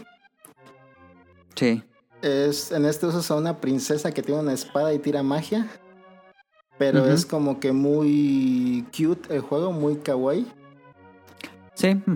En esta la historia es que es un reino que protege una piedra mágica que le va a dar poderes ilimitados a cualquiera que la tenga. Y clásico, el rey demonio lleva a su ejército para robarse la piedra, pero aún la princesa que es floja y todo en la historia supuestamente se pone a defender el reino. Y es como empieza la historia. Ya tienes que recorrer los seis niveles desde la ciudad, desde donde está el castillo, hasta el castillo demoníaco donde está el rey demonio para recuperar la piedrita. Ok. Y aquí los niveles también... Se ve padre, es como... Sí, se ve chido. Como si ahorita saliera un juego indie de plataformas. Ajá. Y este tiene hasta vocecitas para la princesa cuando ataca, cuando tira la magia y todo eso. Tiene voces que a veces se hacen molesto, pero están muy curiosos. Ok. Y este, los niveles también son medio amplios. A veces tienen como que muchos caminos, muchas bifurcaciones. Bifurcaciones. Ajá. En especial los últimos dos, que son como que los más difíciles niveles. Pero también está muy bueno. Y como dato curioso extra, la que le hace la voz a la protagonista es una actriz de videos para adultos de Japón que ya está fallecida, pero que se volvió como una celebridad un poco antes de su fallecimiento. Ah, como que hablamos de eso hace, hace muchos programas o ya había escuchado algo así. Yo creo que se repite mucho eso de que actrices de videos para adultos se vuelven celebridades, pero creo que sí. Ok. Como este. Rambo. Rambo. Claro. Eh, ese vato hizo un porno antes de ser eh, Rocky. Ah, Silvestre Stallone. Pensé que es Rambo. ¿no? Como de los Power Rangers también, ¿no? O algo así. ah, también, sí, sí. Pero sí, este juego es, Él te lo hizo Polestar, pero quién sabe ellos ya yo creo que cerraron también. Es de esas compañías japonesas que hacen uno o dos juegos y ya luego no se sabe mucho de ellos acá. Al menos acá no se sabe mucho ya de ellos. quiebran. Ujú. Ajá. Pero este juego sí está muy bueno, ¿eh? Ese nada más creo que salió en Japón. No hubo acá. Ese sí lo conocí por Ah. emulación nada más. Ah, Psycho ok, con Mantis. razón. Sí, nunca me sonaba, nunca me ha sonado. Pero muy bueno, eso se lo recomiendo. Magical Pop. Y no está en la Virtual Console o algo así. no, de, hecho, ninguno de los que les menciono aquí está en Está ningún lugar. perdido el código. Ah, Ok, ok, ok. Entonces, Yo les digo. damos la bendición de que lo emulen. Sí, pues si no dan opción. pues sí. Igual lo pueden Pues conseguir en japonés, pero está carísimo ya también. Sí, pues no. Un remake estaría bonito. Ah, está bien perro el que va corriendo arriba en los techos, fíjate. Sí, tiene de todo, ¿eh? como Hasta rebotas con la espada y tiras magia y te puedes columpiar con un ganchito como un hook. Es muy dinámico el Como juego. Halo. Como Halo. Y todos los enemigos también son muy bonitos y así cute. sí, todo está en el estilo Cute 'em up, que no es un Cute 'em up, pero así. Ajá. Está chido ese, fíjate. Ahora, el siguiente juego que les voy a hablar es un RPG también por turnos.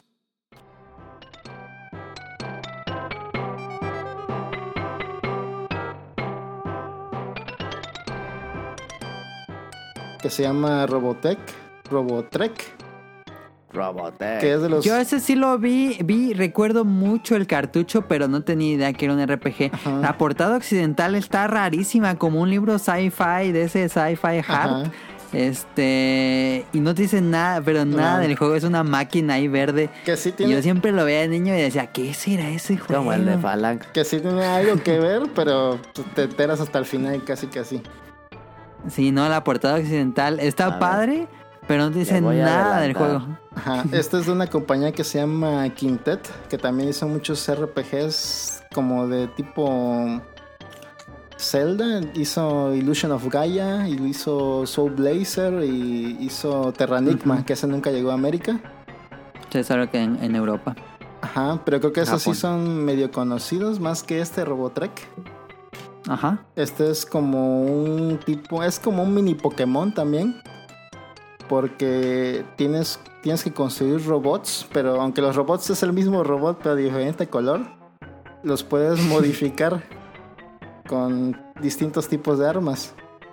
Ya entonces este, lo que haces para pelear es hacer comandos este, combinando los distintos, disti- distintos tipos de armas que tienes para que Ajá. ataques. A veces atacan como si fueran las armas individuales, atacando seguidas. Y a veces hacen efectos especiales cuando combinas distintos tipos de armas, como si fueran magias. Y las batallas me recuerdan a Mega Man X un poquito. Ajá, exactamente. Mega Man Battle Network, ¿no? Algo así se llama el juego. Sí, van a mamar una comparación. Ajá. Que es como tres líneas y Ajá, nada, más puedes, nada más puedes usar un robot en cada batalla al mismo tiempo, pero tienes tres. Y tienes que ir avanzando adelante o hacia atrás para acercarte a los monstruos si quieres, o puedes atacarlos de lejos con tus armas de distancia. Y este juego también es como que muy al estilo Modern 2, de que no se toma muy en serio la historia. Ya hasta el final se pone un poquito serio, pero toda la historia es como que muy relajada. De que eres el hijo de un inventor que llega a un pueblo que tiene problemas con un grupo criminal que es como el equipo Rocket. Sí. Viendo la portada, yo dije, no, pues es la cosa más seria del Ajá. mundo. Pero no para nada, ¿eh? De hecho, le vieron dejar la, la, la portada original y creo que había estado mejor. Déjame ver la portada original porque nunca he visto la japonesa. Y les digo que Es es que la occidental se mama. Ah, ya vi la japonesa. No, pues completamente sí, diferente. y se llama diferente incluso. La- Como tipo Medabots, la Eh. original y la otra que pedo. La otra parece un shooter. Ajá. Sí, parece un shooter. En- Se y este. Aquí lo curioso del RPG, el del RPG que tiene es que los robots los saca como que una bola parecida a las pokebolas. Ah, ya. Ajá. Por eso digo que parece como que un Pokémon, porque tiene como que este equipo Rocket que se llaman los hackers, que también no saben hacer nada. Y tienes a tus Pokémon robots. Y ellos usan otros robots. Ujú. Y pues creo que creo que lo malo de este juego es que nada más tienes un mismo tipo de robot y las piezas las tienes que encontrar o hablando con gente que es inventora también. Te va dando como que pistas para crear otras piezas. O puedes encontrar libros que te enseñan a crear piezas y ya las puedes combinar con tus piezas anteriores y creas nuevas piezas. Ok. Está curioso este juego y tampoco es muy largo. Este juego sí está carísimo también para encontrar. No mames, está en Amazon. Digo, en Amazon, en el Mercado Libre, 3000 varos. Ajá. Eso sí, en Ah, buena- Y el ¿Suelto? puro cartucho. Sí, Nah. No sabía que era de esos raros, ¿eh? sí, está muy raro. Eh, también el juego ese Evo que dejaste ir también es un, poquito raro. Ah, el Evo que sí tenía. Ese, ese. Pero sí. el té de Robotrek, yo recuerdo verlo cada que iba al tianguis. Así esos que están ahí tirados. Sí, ese sí lo llegué a rentar también, ¿eh? este sí lo vi mucho. Ok. Creo que este sí me lo acabé rentado, si lo pienso bien. Illusion of Gaia también, Ujú. Pero ya no se aparece. Creo que además, había escuchado que además hubo como 20.000 copias en América. Así que sí es muy raro. ¿De cuál? De este de Robotrek. Ah, ok, entonces por eso sí. Ay, en Morelia yo creo que había unas. ¿Cuánto había? 30 mil. Había 60, no sé. Yo creo que sí, ¿eh? porque sí está muy escaso.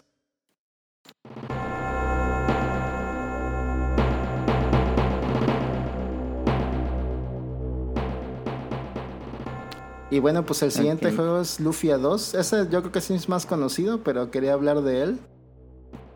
Ujú. Digo, sí es más conocido, pero sería raro encontrar el que lo haya jugado, yo creo. Ajá, y es una lástima porque sí está muy bueno.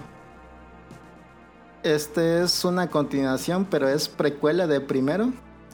En el primer Lufia ves la batalla final de este juego, de Lufia 2.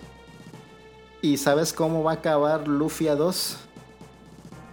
Y este, y aunque ¿Es una precuela? Ajá, esta es una precuela. Y aunque sabes cómo va Ah, a ya, acabar ya. El, el juego, todo lo que pasa en el juego con todos los giros de tuerca y todo eso, se pone bastante interesante la historia.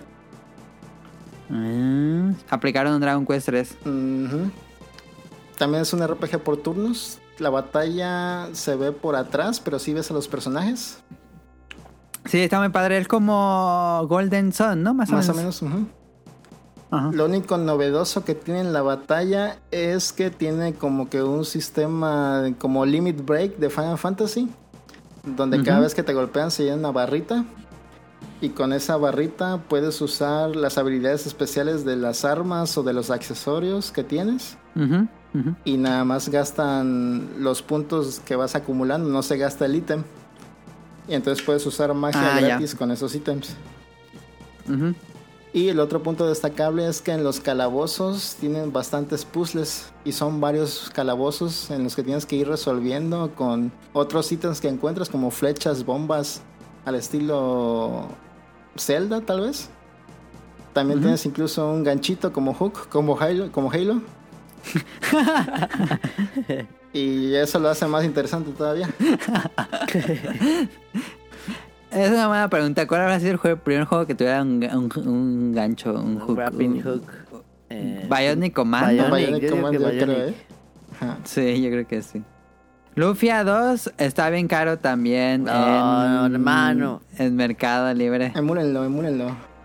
Pues sí, emúlenlo. Esta saga también continuó, pero tampoco es destacable los demás juegos que salieron. Pero eso está bueno. Jueguen el 1 si quieren para conocer la historia. Y el 2. Ahí está. Bueno. Otro RPG em, Ese está más conocido, ¿no? de, de Natsume. ¿Es de Natsume? Publicado por Natsume, pero fue hecho por Neverland. Ah, ok. Publicarnos. Ujú. Estoy viendo el arte y creo que usaron el arte japonés, lo cual se me hace muy raro. Ajá, en el manual está el arte Para japonés. occidental. Está muy bonito también. Se parece como a los que usan en... No vi quién era el artista, pero se parece mucho a lo que usan en Saga, la, la de Square. Ajá. Sí, sí, se parece mucho. Ajá. Bueno, pues el otro que les voy a comentar, otro juego es La Place Noma.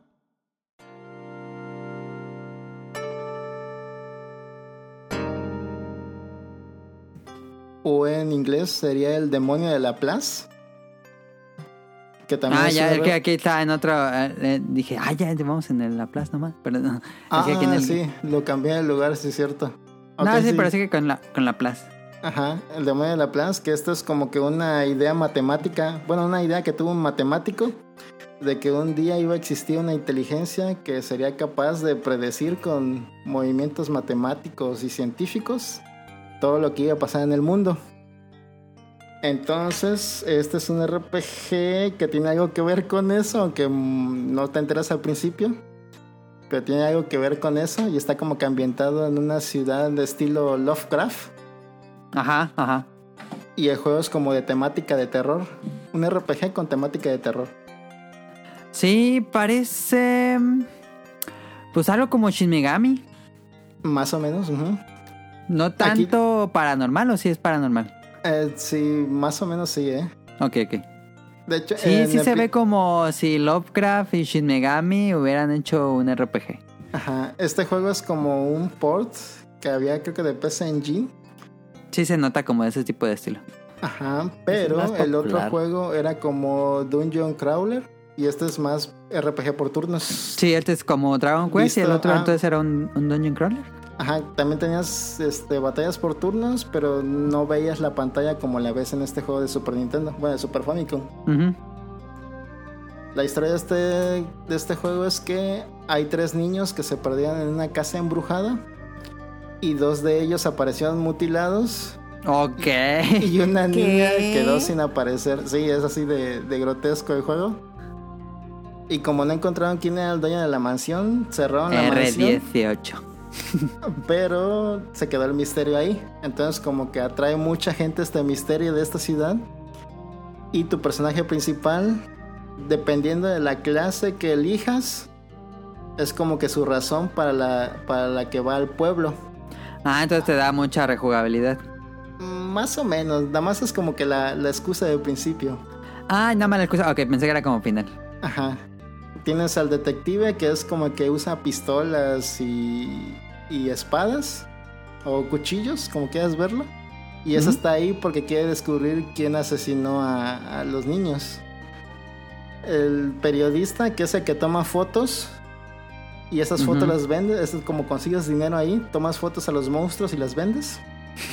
La razón del periodista es de que quería hacerse fama ah, sacando el reportaje de esto. Ajá. Tienes un científico que creó una máquina para pelear contra monstruos. Su única razón es que quiere probar su máquina. Y así los otros dos es el medium, que es como el mago, y uno que se llama dilatante. Que ese sí no tengo, no tengo muy bien la idea de qué es lo que hace. Pero ahí está.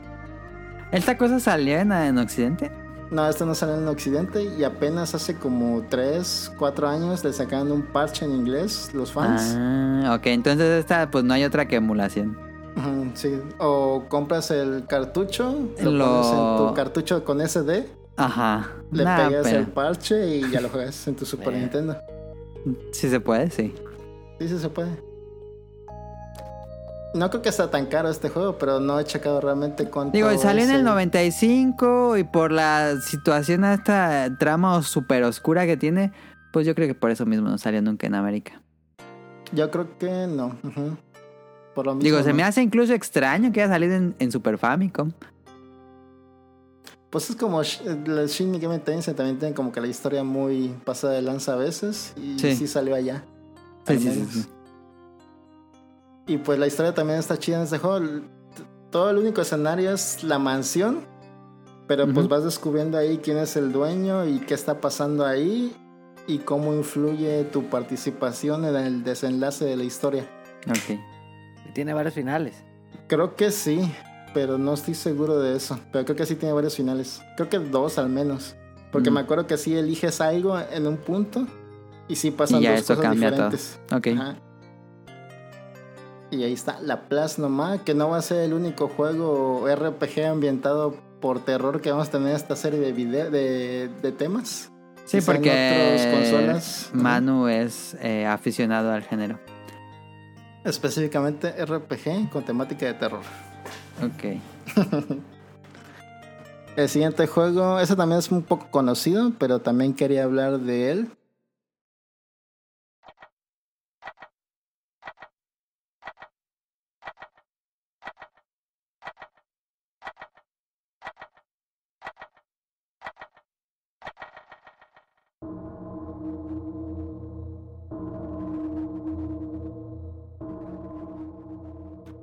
Que es Clock Tower. Mm, ¿Esto sí sale en América, Clock Tower? No, este no sale en. América. Salió, no, tampoco la de PlayStation. Hay una versión No, de PlayStation ajá. que tampoco salió. Sí, pero no sé por qué siento que es como muy popular, pero nunca salió. Es que sí es como que- popular, ¿no? Y como Sí. que nadie lo ha jugado realmente. O sea, es popular, Ajá, pero ajá. nadie lo juega. Es popular Pero- de boca en boca, pero nadie lo jugó. Ajá. Eh, eso. Y yo creo que primero es el mejor hasta el 3 de Play 2. Pero ese no lo he jugado, así que no puedo confirmarlo. Pero yo ¿Es siento de que este los es el mejor. iniciadores de los juegos de Survival? ¿O no? Pues más creo o menos, sí, porque ¿no? en el NES. pues ya había el del Sweet Capcom. Home, ajá. Pero sí es como que de los primeros que se enfocan mucho en el miedo.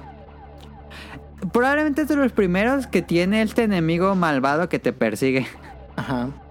en todo el juego. Ajá, y también como que basa su jugabilidad en que te muevas muy lento o muy torpe. Ajá, sí, cierto, sí, cierto, sí. Y aquí entre más cerca estés del enemigo que te persigue, más nervioso, más nerviosa se pone la protagonista. Ajá. Entonces empieza a tropezar, se cae, camina más lento o no hace las cosas. Sí. Y es como un point and click. Tienes que ir seleccionando dónde quieres ir o qué quieres, este, con qué quieres interactuar. Y la historia de este juego en realidad está basada en una película de una película italiana de terror de Darío Argento que se Ah. llama Fenómena. Ajá, sí sé cuál es. Y Pero no sabía que estaba basada Clock Tower en ese. pues la, la protagonista de esa película es Jennifer Connelly, que se la Ajá. conocen, me imagino. Sí. Ah, pues es la protagonista de Clock Tower se llama Jennifer. Ah, ya. Y se parece bastante, aunque no. y tan- sale un enano con tijeras. Pues al principio, la primera muerte de la película es con tijeras. Entonces, sí notas mucho las referencias cuando ves la película. Ah, ya. Sí, porque el enemigo de Clock Tower, pues es un enano con unas tijerotas. Pero salen varias cosas raras, ¿no? Sí, también. Lo curioso de este juego es que dependiendo hacia dónde te muevas y qué hagas, es como va avanzando la historia. Mm, Y a quién encuentras muerto y a quién no. ujú. Ah, ya no conté de qué trata la historia. La, la historia es de que es Jennifer, la protagonista, y tres amigas que vivían en un orfanato. Bueno, como sus hermanas, me imagino. Ujú. Mujercitas. Ajá. y fueron este, adoptadas por un millonario excéntrico en- y las están llevando a una mansión. Pero cuando se quedan esperando a que llegue el señor a recibirlas, la que fue a buscarlo no regresa. Entonces tú vas a buscarlo y es cuando eh, empiezan a pasar las cosas feas. Ok. Y pues les digo, tienes que ir descubriendo el misterio de qué está pasando y escapar de ahí. Pero la verdadera pregunta es, ¿hay una torre con un reloj? La respuesta es... Es el sí. final. Sí, la mansión tiene una torre con un reloj, por eso se llama Ok. así. Sí. Pero está muy bueno. Human, los desarrolladores, este, mm, fueron los que siguieron con la serie. No estoy seguro, pero creo que el segundo sí al menos, pero no sé si los demás también. Porque el tercero ya es muy diferente. Mm. Pero ese también tiene varios finales. Sí se los recomiendo, aunque es muy un poco lento de jugar. Yo me acuerdo que lo conozco porque vi todo el, el gameplay de, del Cacho Arino, eh, Game Ah, Center ajá, ajá. Hizo, hizo un video especial de Clock Tower ahí donde yo, yo conocí de qué trataba y cómo era el juego. Lo recomiendo si lo encuentran. No creo. Pero hay una, también hay una Hay una traducción de fan. traducción oficial. Ujú. Y pues bueno, pasamos al siguiente juego. Sí.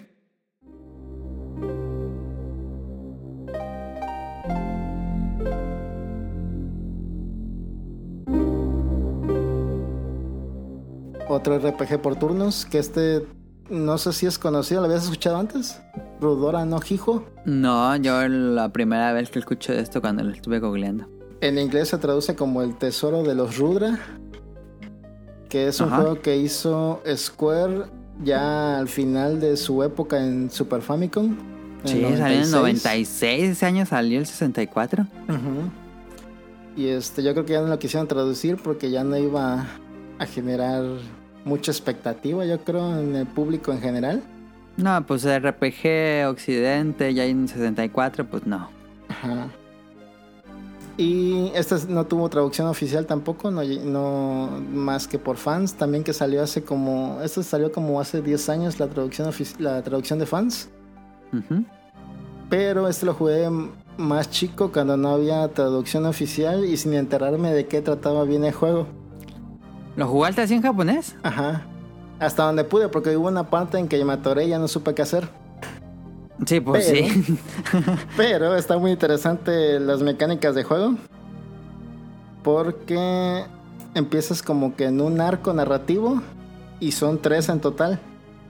Ajá. Y en cada arco narrativo usas como que un personaje principal y cada uno tiene su party. Ujú.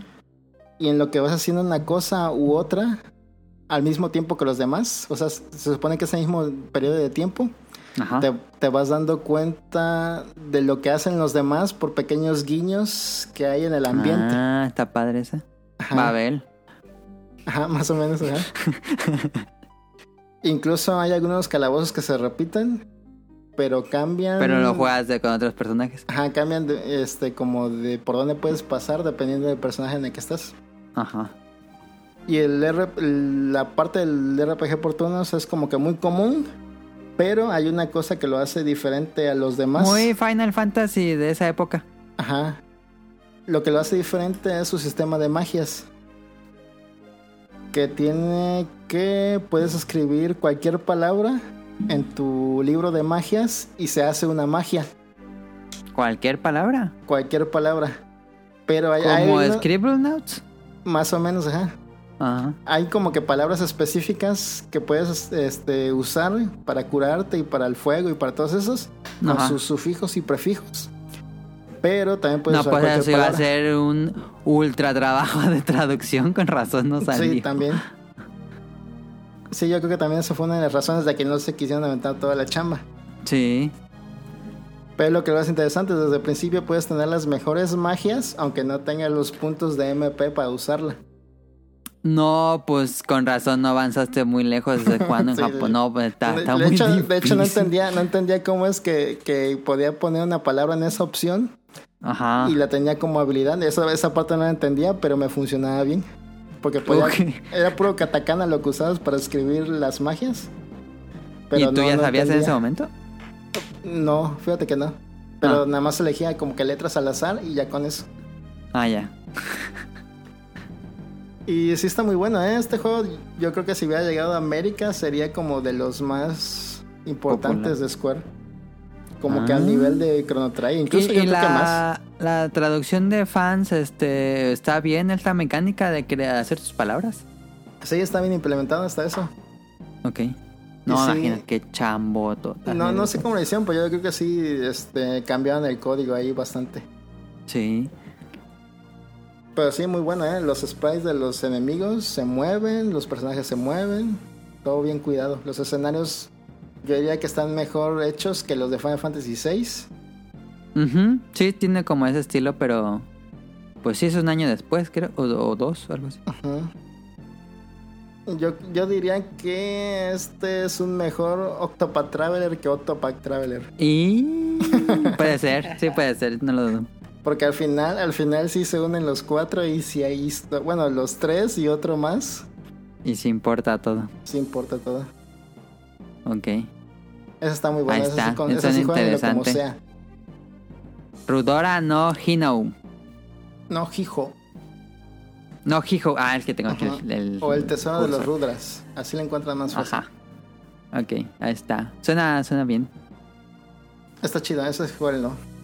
Y ya para acabar, tenemos dos juegos que son como que también muy cute. De plataformas de Super Nintendo para acabar suave. Que esta tampoco sección. no llegaron a, a accidente, ¿verdad? No, estos no.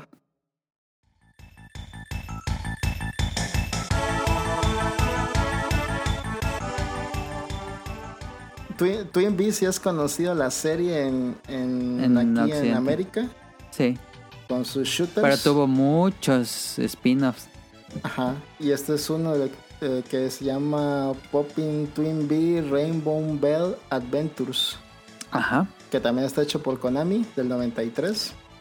Este un- le podría gustar a Caro porque me recuerda mucho al diseño de niveles de Yoshi's Island. Ah, no manches. Sí, eso está muy bonito. ¿Y lo Y- tienes? Emulado. Ah. Yo creo que este, si Konami hace una colección de los Twin Bee Ajá, debería ser eso. para drenarnos dinero a todo mundo, yo creo que sí la arma, ¿eh? Sí, cierto, sí deberían hacer eso. Ese también es un, es como eh, ese que les dije de Magical Popping, que es como un scroll, pero aquí como son navecitas con patas, tienes una habilidad para volar tantito, al estilo de Sparkster, que también es de Konami. Ah, sí, Sparkster, sí es cierto. Y este, los niveles son muy coloridos, los enemigos son muy bonitos. El estilo arte los- está muy bonito, como tipo anime. Ajá, los niveles son amplios y tienen también varias salidas como si fuera Mario World. Ajá. Y pues sí se los recomiendo también, está muy bonito. También es cortito hasta eso, Ujú. pero muy Sí, está recomendado. muy padre el diseño. Me recuerda un poco a, a Parodius, a Doctor Slum, algo así. Más o menos sí. Y ya por último, para acabar ya de una vez.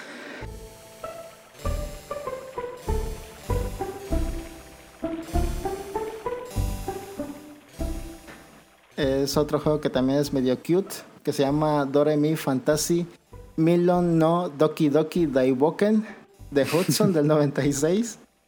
Que esta es una secuela de Milon Secret Castle de NES. No sé si alguna vez Que es el que iba a ser Link's Awakening. ¿O no? No, no estoy no, creo que ese es otro, ¿no? El del es que ya ves que príncipe. uno del, del príncipe de la rana, ¿no es ese, verdad? No, ese no es. Este es como de un, Ah, ok, te lo estoy confundiendo. Sí. de un duende también que usa burbujas. Este, este hizo un gameplay cacho, cachorrino también en uno de sus episodios del principio. Ah, entonces sí lo de haber visto. en- Que es como que está vestido de azul y rojo y nada más tiene como que un escenario. De un castillo. Ay, ya no recuerdo exactamente, pero igual sí lo vi. Pero este ya como que le cambiaron un poco la temática, lo hicieron más amplio. Igual es plataformero con varios niveles de diferentes tipos.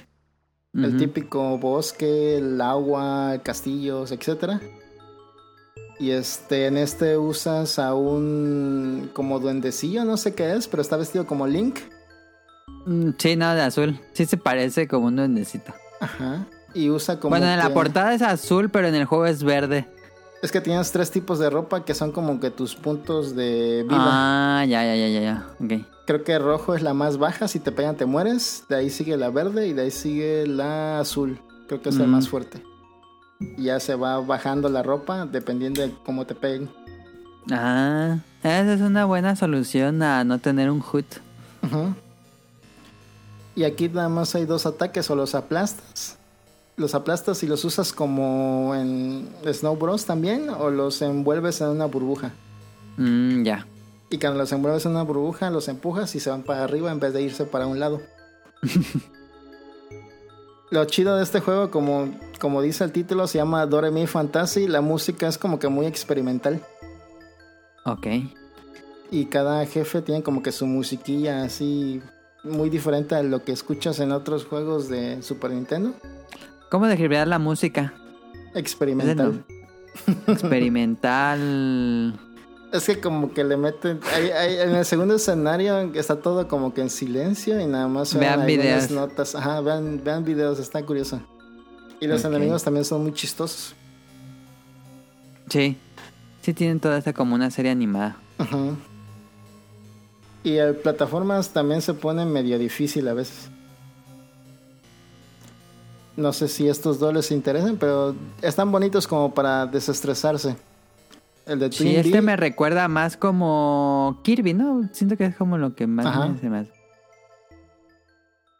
sí, Qué raro que esto no haya salido. ¿eh? Yo, yo creo que ya fue porque iba acabando en la época del Super Famicom, pero que esto fácilmente hubiera salido. Sí, este sí se hubiera vendido bien, yo creo. Sí, este yo también creo que se hubiera ido muy popular. Pero llegó muy tarde, yo creo. Ujú. Y pues creo que ahí acabamos con todos los juegos que les traigo hoy. Espero que les haya gustado alguno, que lo prueben, que lo jueguen y nos digan qué, qué les pareció. Sí. Que no Este, sé ahí si- si tienen un Mister o en cualquier compu. Que siento que cada vez como que se pierde el, el interés por los juegos tan clásicos. No sé ¿Crees? cómo lo veas tú, no sé, yo siento, no sé. ¿El interés de jugar juegos clásicos o el interés de...? Ajá, el interés de jugar juegos clásicos. Sí, yo también creo que se va perdiendo, ¿no?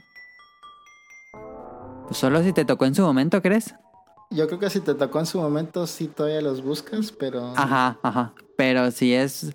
Por ejemplo, Caro. Caro puede ser una, un- alguien que nos pueda responder eso.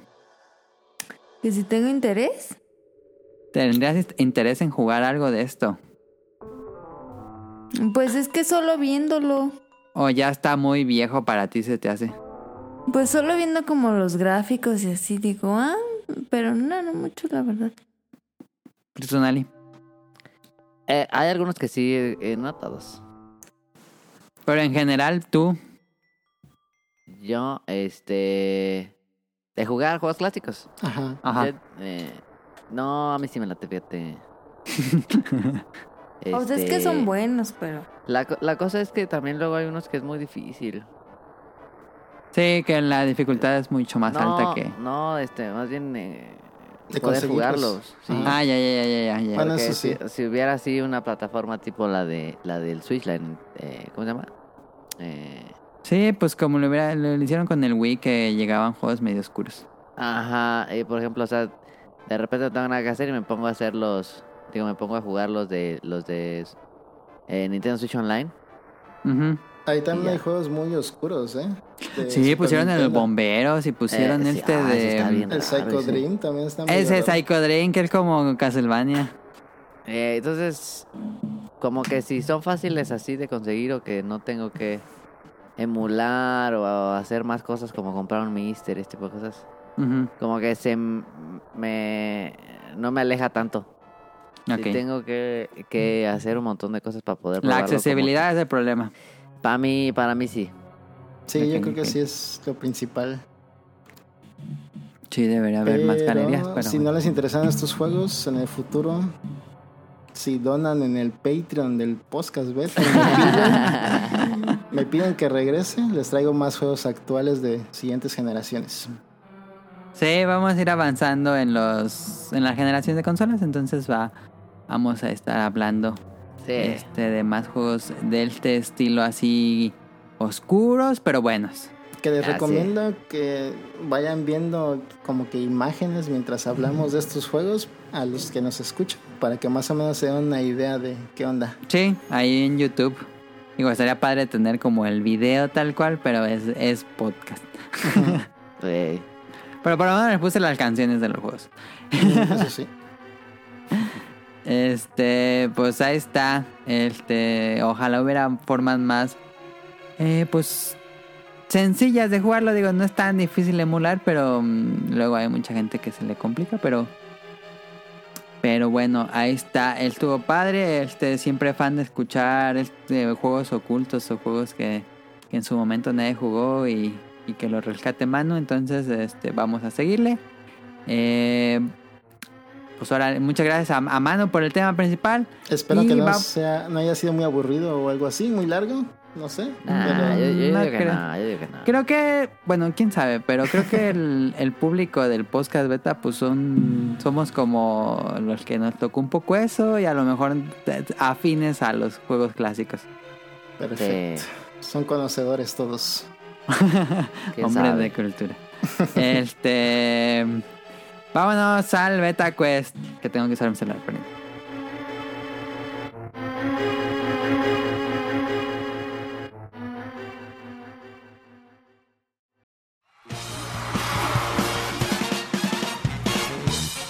Llegó la hora del Beta Quest.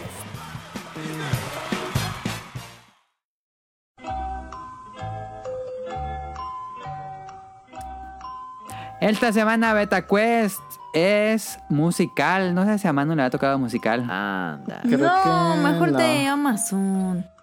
Esa No. siempre quiere a más. Siempre que Amazon. Está perrón. Adivina la canción, tienen que adivinar, digo, adivina el juego por la canción. Voy a ponerles una canción y ustedes, este, ¿cómo lo hacemos? El primero que lo diga, eh, el primero que diga yo, o el primero que diga, así que lo suelte, así que diga tal juego y ya. Eh, así que lo diga, yo digo. Ok, el primero que lo diga. Sí, Yo ya sí. perdí. Bueno, Pues puedes, puede, puede que los que Tonal y Manu no sepan y ya tengas el camino libre. No son juegos oscuros, son juegos bastante conocidos realmente y todos son de Nintendo. Uy, ya valí yo. Entonces, sí, ya. No de la consola Nintendo, sino de, de la compañía. sí, por eso ya valí. Y algunos viejos y algunos muy nuevos. Entonces, ahí está. Vamos empezando con el primero. Déjenle bajo el celular porque seguramente va a haber un comercial. Ah, no, no, no hay comercial. Ahí va el primero. Muy fácil para calentar. El primero que diga. Ahí va. Déjenle subo.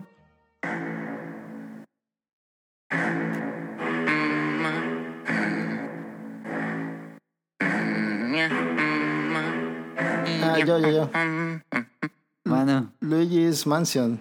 Un punto para mano. Yo no jugué esa Ah, madre. sí, es cierto. yo no lo jugué. Así escuchaba la, la voz de Luigi. Ah, ¿Puede ser la de Waluigi? ni una, ni una canción lo Luigi, yo creo. Vámonos al segundo juego. Mm. A ver. ¿Quieren? A ver, les voy a preguntar. ¿Quieren la canción original del juego o quieren la versión de Smash? Mm, me da igual a mí. ¿Cómo? Yo digo que La, el la original. versión, ¿La versión original del juego o la versión que sale en el último Smash? Yo digo que original. Ok.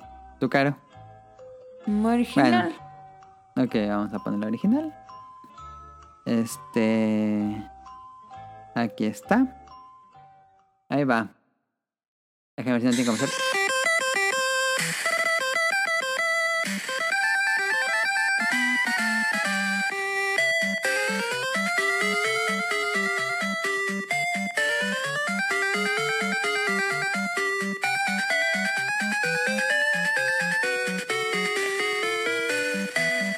Circus Es, Charlie. el, eh, No, es la de Balloon. Eh, Balloon Up. ¿cómo se llama? Fighter. Balloon Fighter es esa. esa. No. Ah, Solo queda caro. ¿Cuál es? Sí me suena, pero no me acuerdo cuál es. ¿De Caro, te voy a poner. Te voy a poner Ponle- otra. ponle Te voy a poner otra Caro. canción de ese mismo juego. Ponle la de Smash. Y otra. Ah, no, pues es la misma. Ah, sí. Pon la de ¿Qué Smash. pe- Espérenme, deja pongo la de Smash. Mm.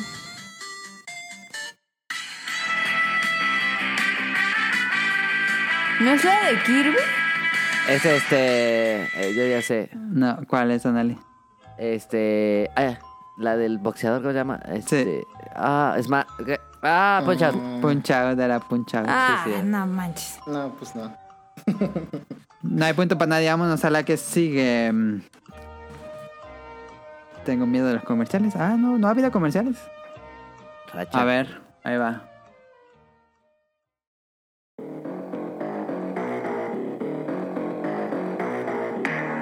Ah, sí me suena, pero no me acuerdo cuál es.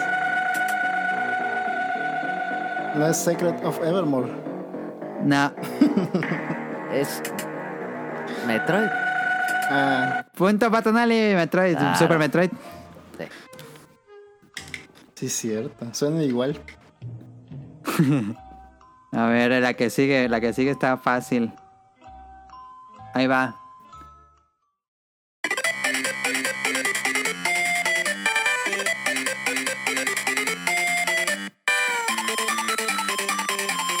Es Kirby, Kirby Adventure. Kirby Dreamland, sí. Punto para mano. Bueno, Iba a decir Kirby, pero es que no sabe cuál.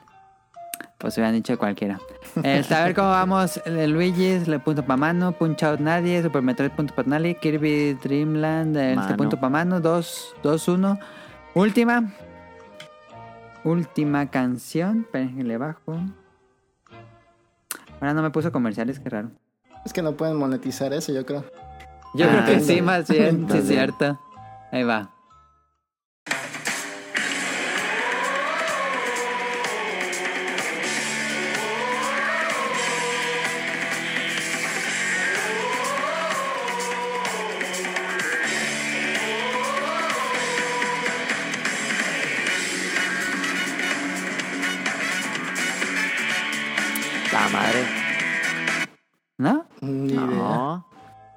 No, no. No, no. Pistas. A ver. Es muy reciente. Ah, pues sí. Pensé que iba a ser muy fácil porque el wow es muy... Estoy Pero que lo jugaste tú. Estoy seguro No, que si yo- ni yo lo jugué. No. Bueno, jugué el demo. No, no, no sé. Punto para nadie. ARMS. Ay, no mames. El demo. Arms. ARMS. Esa madre este, está más olvidada que One to La Switch, no neta. mames. A ver, es, es como... Eh, otra. Como esa no, no, voy a poner... Ajá, otra. Esa no. Aquí va la última, ahora sí.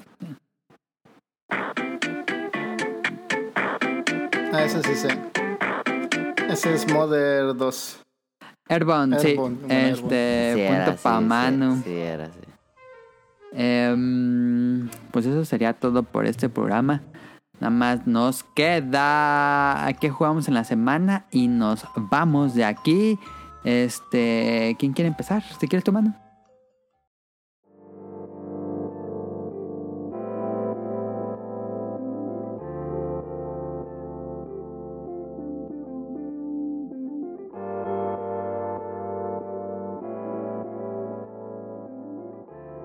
Ah, pues yo nada más bajé, bajé que renové PlayStation Plus, bajé Mafia 3, que lo habían dado como hace tres años o algo así, que no tenía Plus y no lo había jugado.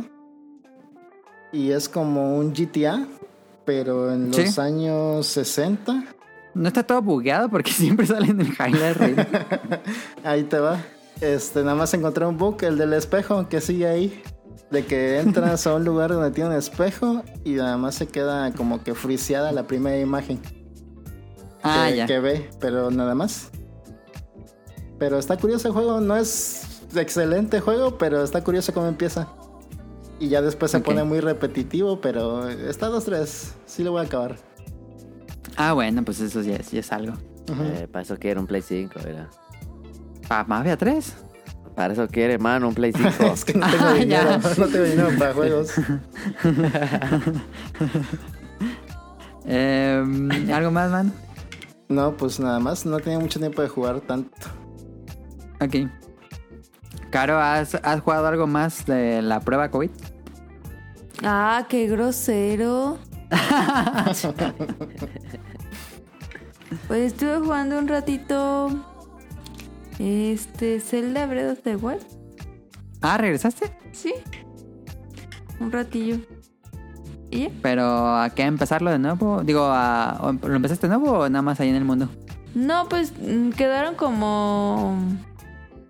Los santuarios. Ajá, y como algunas. mm, Compra el DLC. Las actividades semillas. que no hice. Ajá. Y eso. ¿No completaste la ciudad Arcadia, creo que se llama? Que haces tu propia ciudad. Que ayudas a un Goron a que haga una ciudad. Y conforme vas haciendo las misiones que te pide el Goron, va creciendo esa ciudad y al final se vuelve una ciudad. Ah, yo Fue no un hice pueblo. esa. No, ¿No hiciste esa? esa, esa No, no Está bien padre. ¿Y esa dónde El- la hago o qué? Es de la mejor, yo creo que es la mejor misión secundaria del juego. Tienes que ir con los Gorons, ahí con los Gorons hay como una isla Ajá. o en un lago o algo así y hay un Goron que está construyendo y te pide muchas cosas, te dice, y ahora tráeme esto, y ahora tráeme esto y conforme le vas trayendo cosas, Ah. ves que va poniendo más, más casitas y luego hay otras side quests que van apareciendo conforme más casas aparecen que dicen, ah, yo me quiero mudar a un nuevo pueblo, no conoces un pueblo y ya la gente se empieza a mudar y ya al final hay tiendas y todo. ¿Ah, sí? Sí, esa fue como lo- mi parte favorita de Side Quest. Arcadia creo que se llama. Sí, me acuerdo que te pide primero reclutar a gente que tenga nombres con K, ¿no? O algo así. Algo así, sí, ajá. Ajá. Qué raro. Sí, es una misión que te puedes saltar por completo. Sí la voy a buscar porque sí, eso sí me dieron ganas. Ok, sí, está, está interesante. Este, es un poco larga, pero está interesante. ¿Algo más, caro? Mm, Nada más. Ok, ¿tú, Tonali? Yo solo le, este... mm, eh, Em, Este, ¿cómo se llama? El eh, Tetris, porque hubo Maximus Cup Ah, hubo Maximum Cup de Mario Golf. de, de la Mario Golf, sí. Y ya, Y sacaste el skin. sí, lo saqué. Y este, no está feo, fíjate.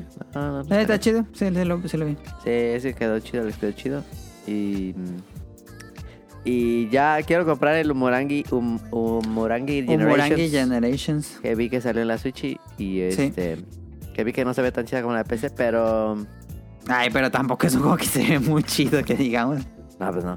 Pero, pero es que en, el, en la PC como que... No sé por qué. O sea, yo, yo, yo creería que se vería igual. Sí cambia bueno. mucho, no, no, he fijado, no he visto la comparación. Vi la comparación y sí cambia, sí, sí. Ah, ok. Eh, pero lo quiero comprar. Eh, cuesta como 500, entonces capaz luego les hablo de juegos hipsters. Con las tesoros de Manu. Como, eh, pues, ah, sí, ándale. Sí, sí, Pero ese, se, se me antoja el Umurangi Generations. Ajá. Es la, dice Ultimate Edition o algo así, dice. Creo que ya está corregido y eso. Ajá, sí, sí, sí. Mm, En lo que sale más cosas. Ok. Pero a ver si lo compro. No está caro, más o menos. Bueno. Y si me aburro, Es- pues ya les voy a decir. Pero es que yo- lo que sí es que dicen que el soundtrack está bien perrazo. El soundtrack dicen que está muy bueno. Eso lo quiero. Ok. Yo pasé de jugar el mejor juego que se ve en toda la historia del videojuegos, que es Ratchet and Clank, a jugar un juego de PlayStation 2. A jugar. Estoy jugando... ¿Qué tal? No, no, no, chile. Ah, estoy jugando Shin Megami Tensei 3 Nocturne HD Remaster. Este, yo nunca había jugado este. Em, he jugado Shin Megami, jugué el 4, este, pero el 3 nunca lo he jugado. Y sé que es como el mejor de los Shin Megami, según los- la base de fanáticos. Entonces le tenía muchas ganas. Y eh, yo tenía miedo de saltar algo como tan moderno de Ratchet a esto. Y sin pedos. Me está gustando muchísimo. Me encanta, tenía mucho porque ya se está perdiendo con, con los juegos de que tienen encuentros al azar. Yo no, tengo problemas con los encuentros al azar. Me gusta mucho que los juegos tengan encuentros al azar. Este, y pues, si jugaron Persona 5, que creo que es el más mainstream de Atlus, este. Entrenle sin problema, Shin Megami Tensei 3, digo, no tiene, él como Persona 5, pero le quitan todo lo de la escuela, eh, son puros calabozos y peleas, este, Pero aquí lo, lo divertido de los Shin Megami, a diferencia de las personas, es que pues tienes a tu, a tu protagonista y tienes a los... a tu party, que son los demonios, como Pokémon. Este, pero pues en, persona, pues nada más cambias como tu persona y los de los... eh, tus compañeros, pues son, son los esos no los puedes cambiar. Pero aquí sí tienes total libertad de tener a los a tres demonios y lo y tu, y tu personaje que también actúa como un demonio. Este y los puedes estar leveleando y los puedes estar fusionando, que es la mecánica más más divertida de los Shin Megami, que es el de estar buscando, ¿no? Que, que tratar de convencer a los demonios con los que peleas que se unan a ti y luego eso los usas para fusionar nuevos demonios y creas mucho más. Pero no se trata de levelear como en Pokémon, porque en Pokémon es de levelear un Pokémon hasta que aprenda nuevos poderes. Aquí puedes hacerlo, pero es muy lento y no te sirve nada. Entonces tienes que estar fusionando y fusionando y fusionando y es muy divertido. Son muy ojete los demonios cuando los tratas de reclutar en ese juego. Sí. sí, te quitan vida, te quitan un resto de Y dinero y te quitan no, ítems. no. Ahí, ahí te Sí, no, no me convenciste y se va. Y dices, ah, qué pedo, y mis mil macas que me quitaste. Sí, muy divertido. este. Y aparte puedes ponerle habilidades a los demonios para que lo- entre ellos mismos se convenzan. Está divertido. Y tiene la mecánica de que. Creo que es mi mecánica favorita de turnos. Incluso más que en Dragon Quest. Que es que si le pegas a- con el elemento débil, ganas un turno. Entonces eso me encanta porque puedes tener peleas donde no le das turnos al enemigo y te la vas así, ataque débil, ataque débil, ataque. Es muy divertido, es muy satisfactorio ese sistema de combate y te la pueden aplicar también a ti. Este, Ya pasaste al matador, ¿no? ya, ya lo tengo en mi equipo, de hecho ya, ya lo pude fusionar. Este, llevo como 16 horas de juego. Ya voy como a nivel 35, algo así. Este, no sé qué tan largo sea la verdad, este no, nunca lo he jugado. Eh, ya derroté, bueno, ya peleé por primera vez contra este cazademonios que peleas la primera vez que, que es Ujú. creo que la versión mejorada del juego porque la, la original no tenía esto. Ah, Kusonoja Radio, algo así. Raid, Radio. ajá, sí, es- ese mismo. Que de hecho yo vi Demon Slayer y creo que tiene muchas cosas relacionadas a Demon Slayer. No sé si la autora, la mangaka, se haya basado o haya jugado Shin Megami Tensei 3. Porque este personaje que dices este, es como los la compañía Casa Demonios de Shin Megami de Demon Slayer. Que trae su uniforme, su katana, su animal acompañante que habla. Este, y el protagonista es un demonio humano, este, que tiene muchas líneas en el cuerpo. Y hay un demonio así en Shin Megami- en, digo, en, en Devil Slayer. Entonces dije, ah, influencia o algo así. Puede ser, ¿eh? Porque hay muchas cosas que, se inf- que tienen influencia como de lo mismo. Ujú. Pero sí había que verlo. Pero muy padre, ¿eh? me, me está gustando muchísimo. Pensé que me iba a costar mucho más trabajo eh, jugarlo. Dije, híjole, se va a sentir viejo. Pero bueno, vamos a jugarlo porque es un clásico del, del género. Entonces, sí me está gustando muchísimo. Este, no, no he metido en problemas de buscar una guía o algo así. Entonces, este, lo recomiendo mucho. Salió hace como tres semanas o algo así. Este, sí lo recomiendo mucho. Está bueno, ¿eh? No he jugado el remake, pero sí está bueno el original. Imagino que esta también está bueno. Ujú, Sí, se ve muy bien. Tiene este, estas gráficas remasterizadas que se ve como cel shading, entonces se ve muy bonito. Como que no Tan- se pone viejo nunca. No, no se, siente- no se siente viejo visualmente. Digo, si, si- si lo comparas, pues sí, pero como es el shading, no le afecta tanto. Pues ahí está, esto fue todo por este programa. Este, esta semana les presentamos a Manu del Bolobancas, tenemos a Tonali, tenemos a Caro y yo soy Adam Omelin en Twitter y eso sería Y todo. Bienvenidos bienvenido al podcast. al podcast beta número 515. Bye, gracias por la invitación. Gracias a ti, Manu. Un placer estar por acá otra vez. Y ojalá otra vez me inviten. Por supuesto, segui- seguiremos con los tesoros de Manu. Perfecto. Seguiremos informando. Bye. Bye, se cuidan. Bye.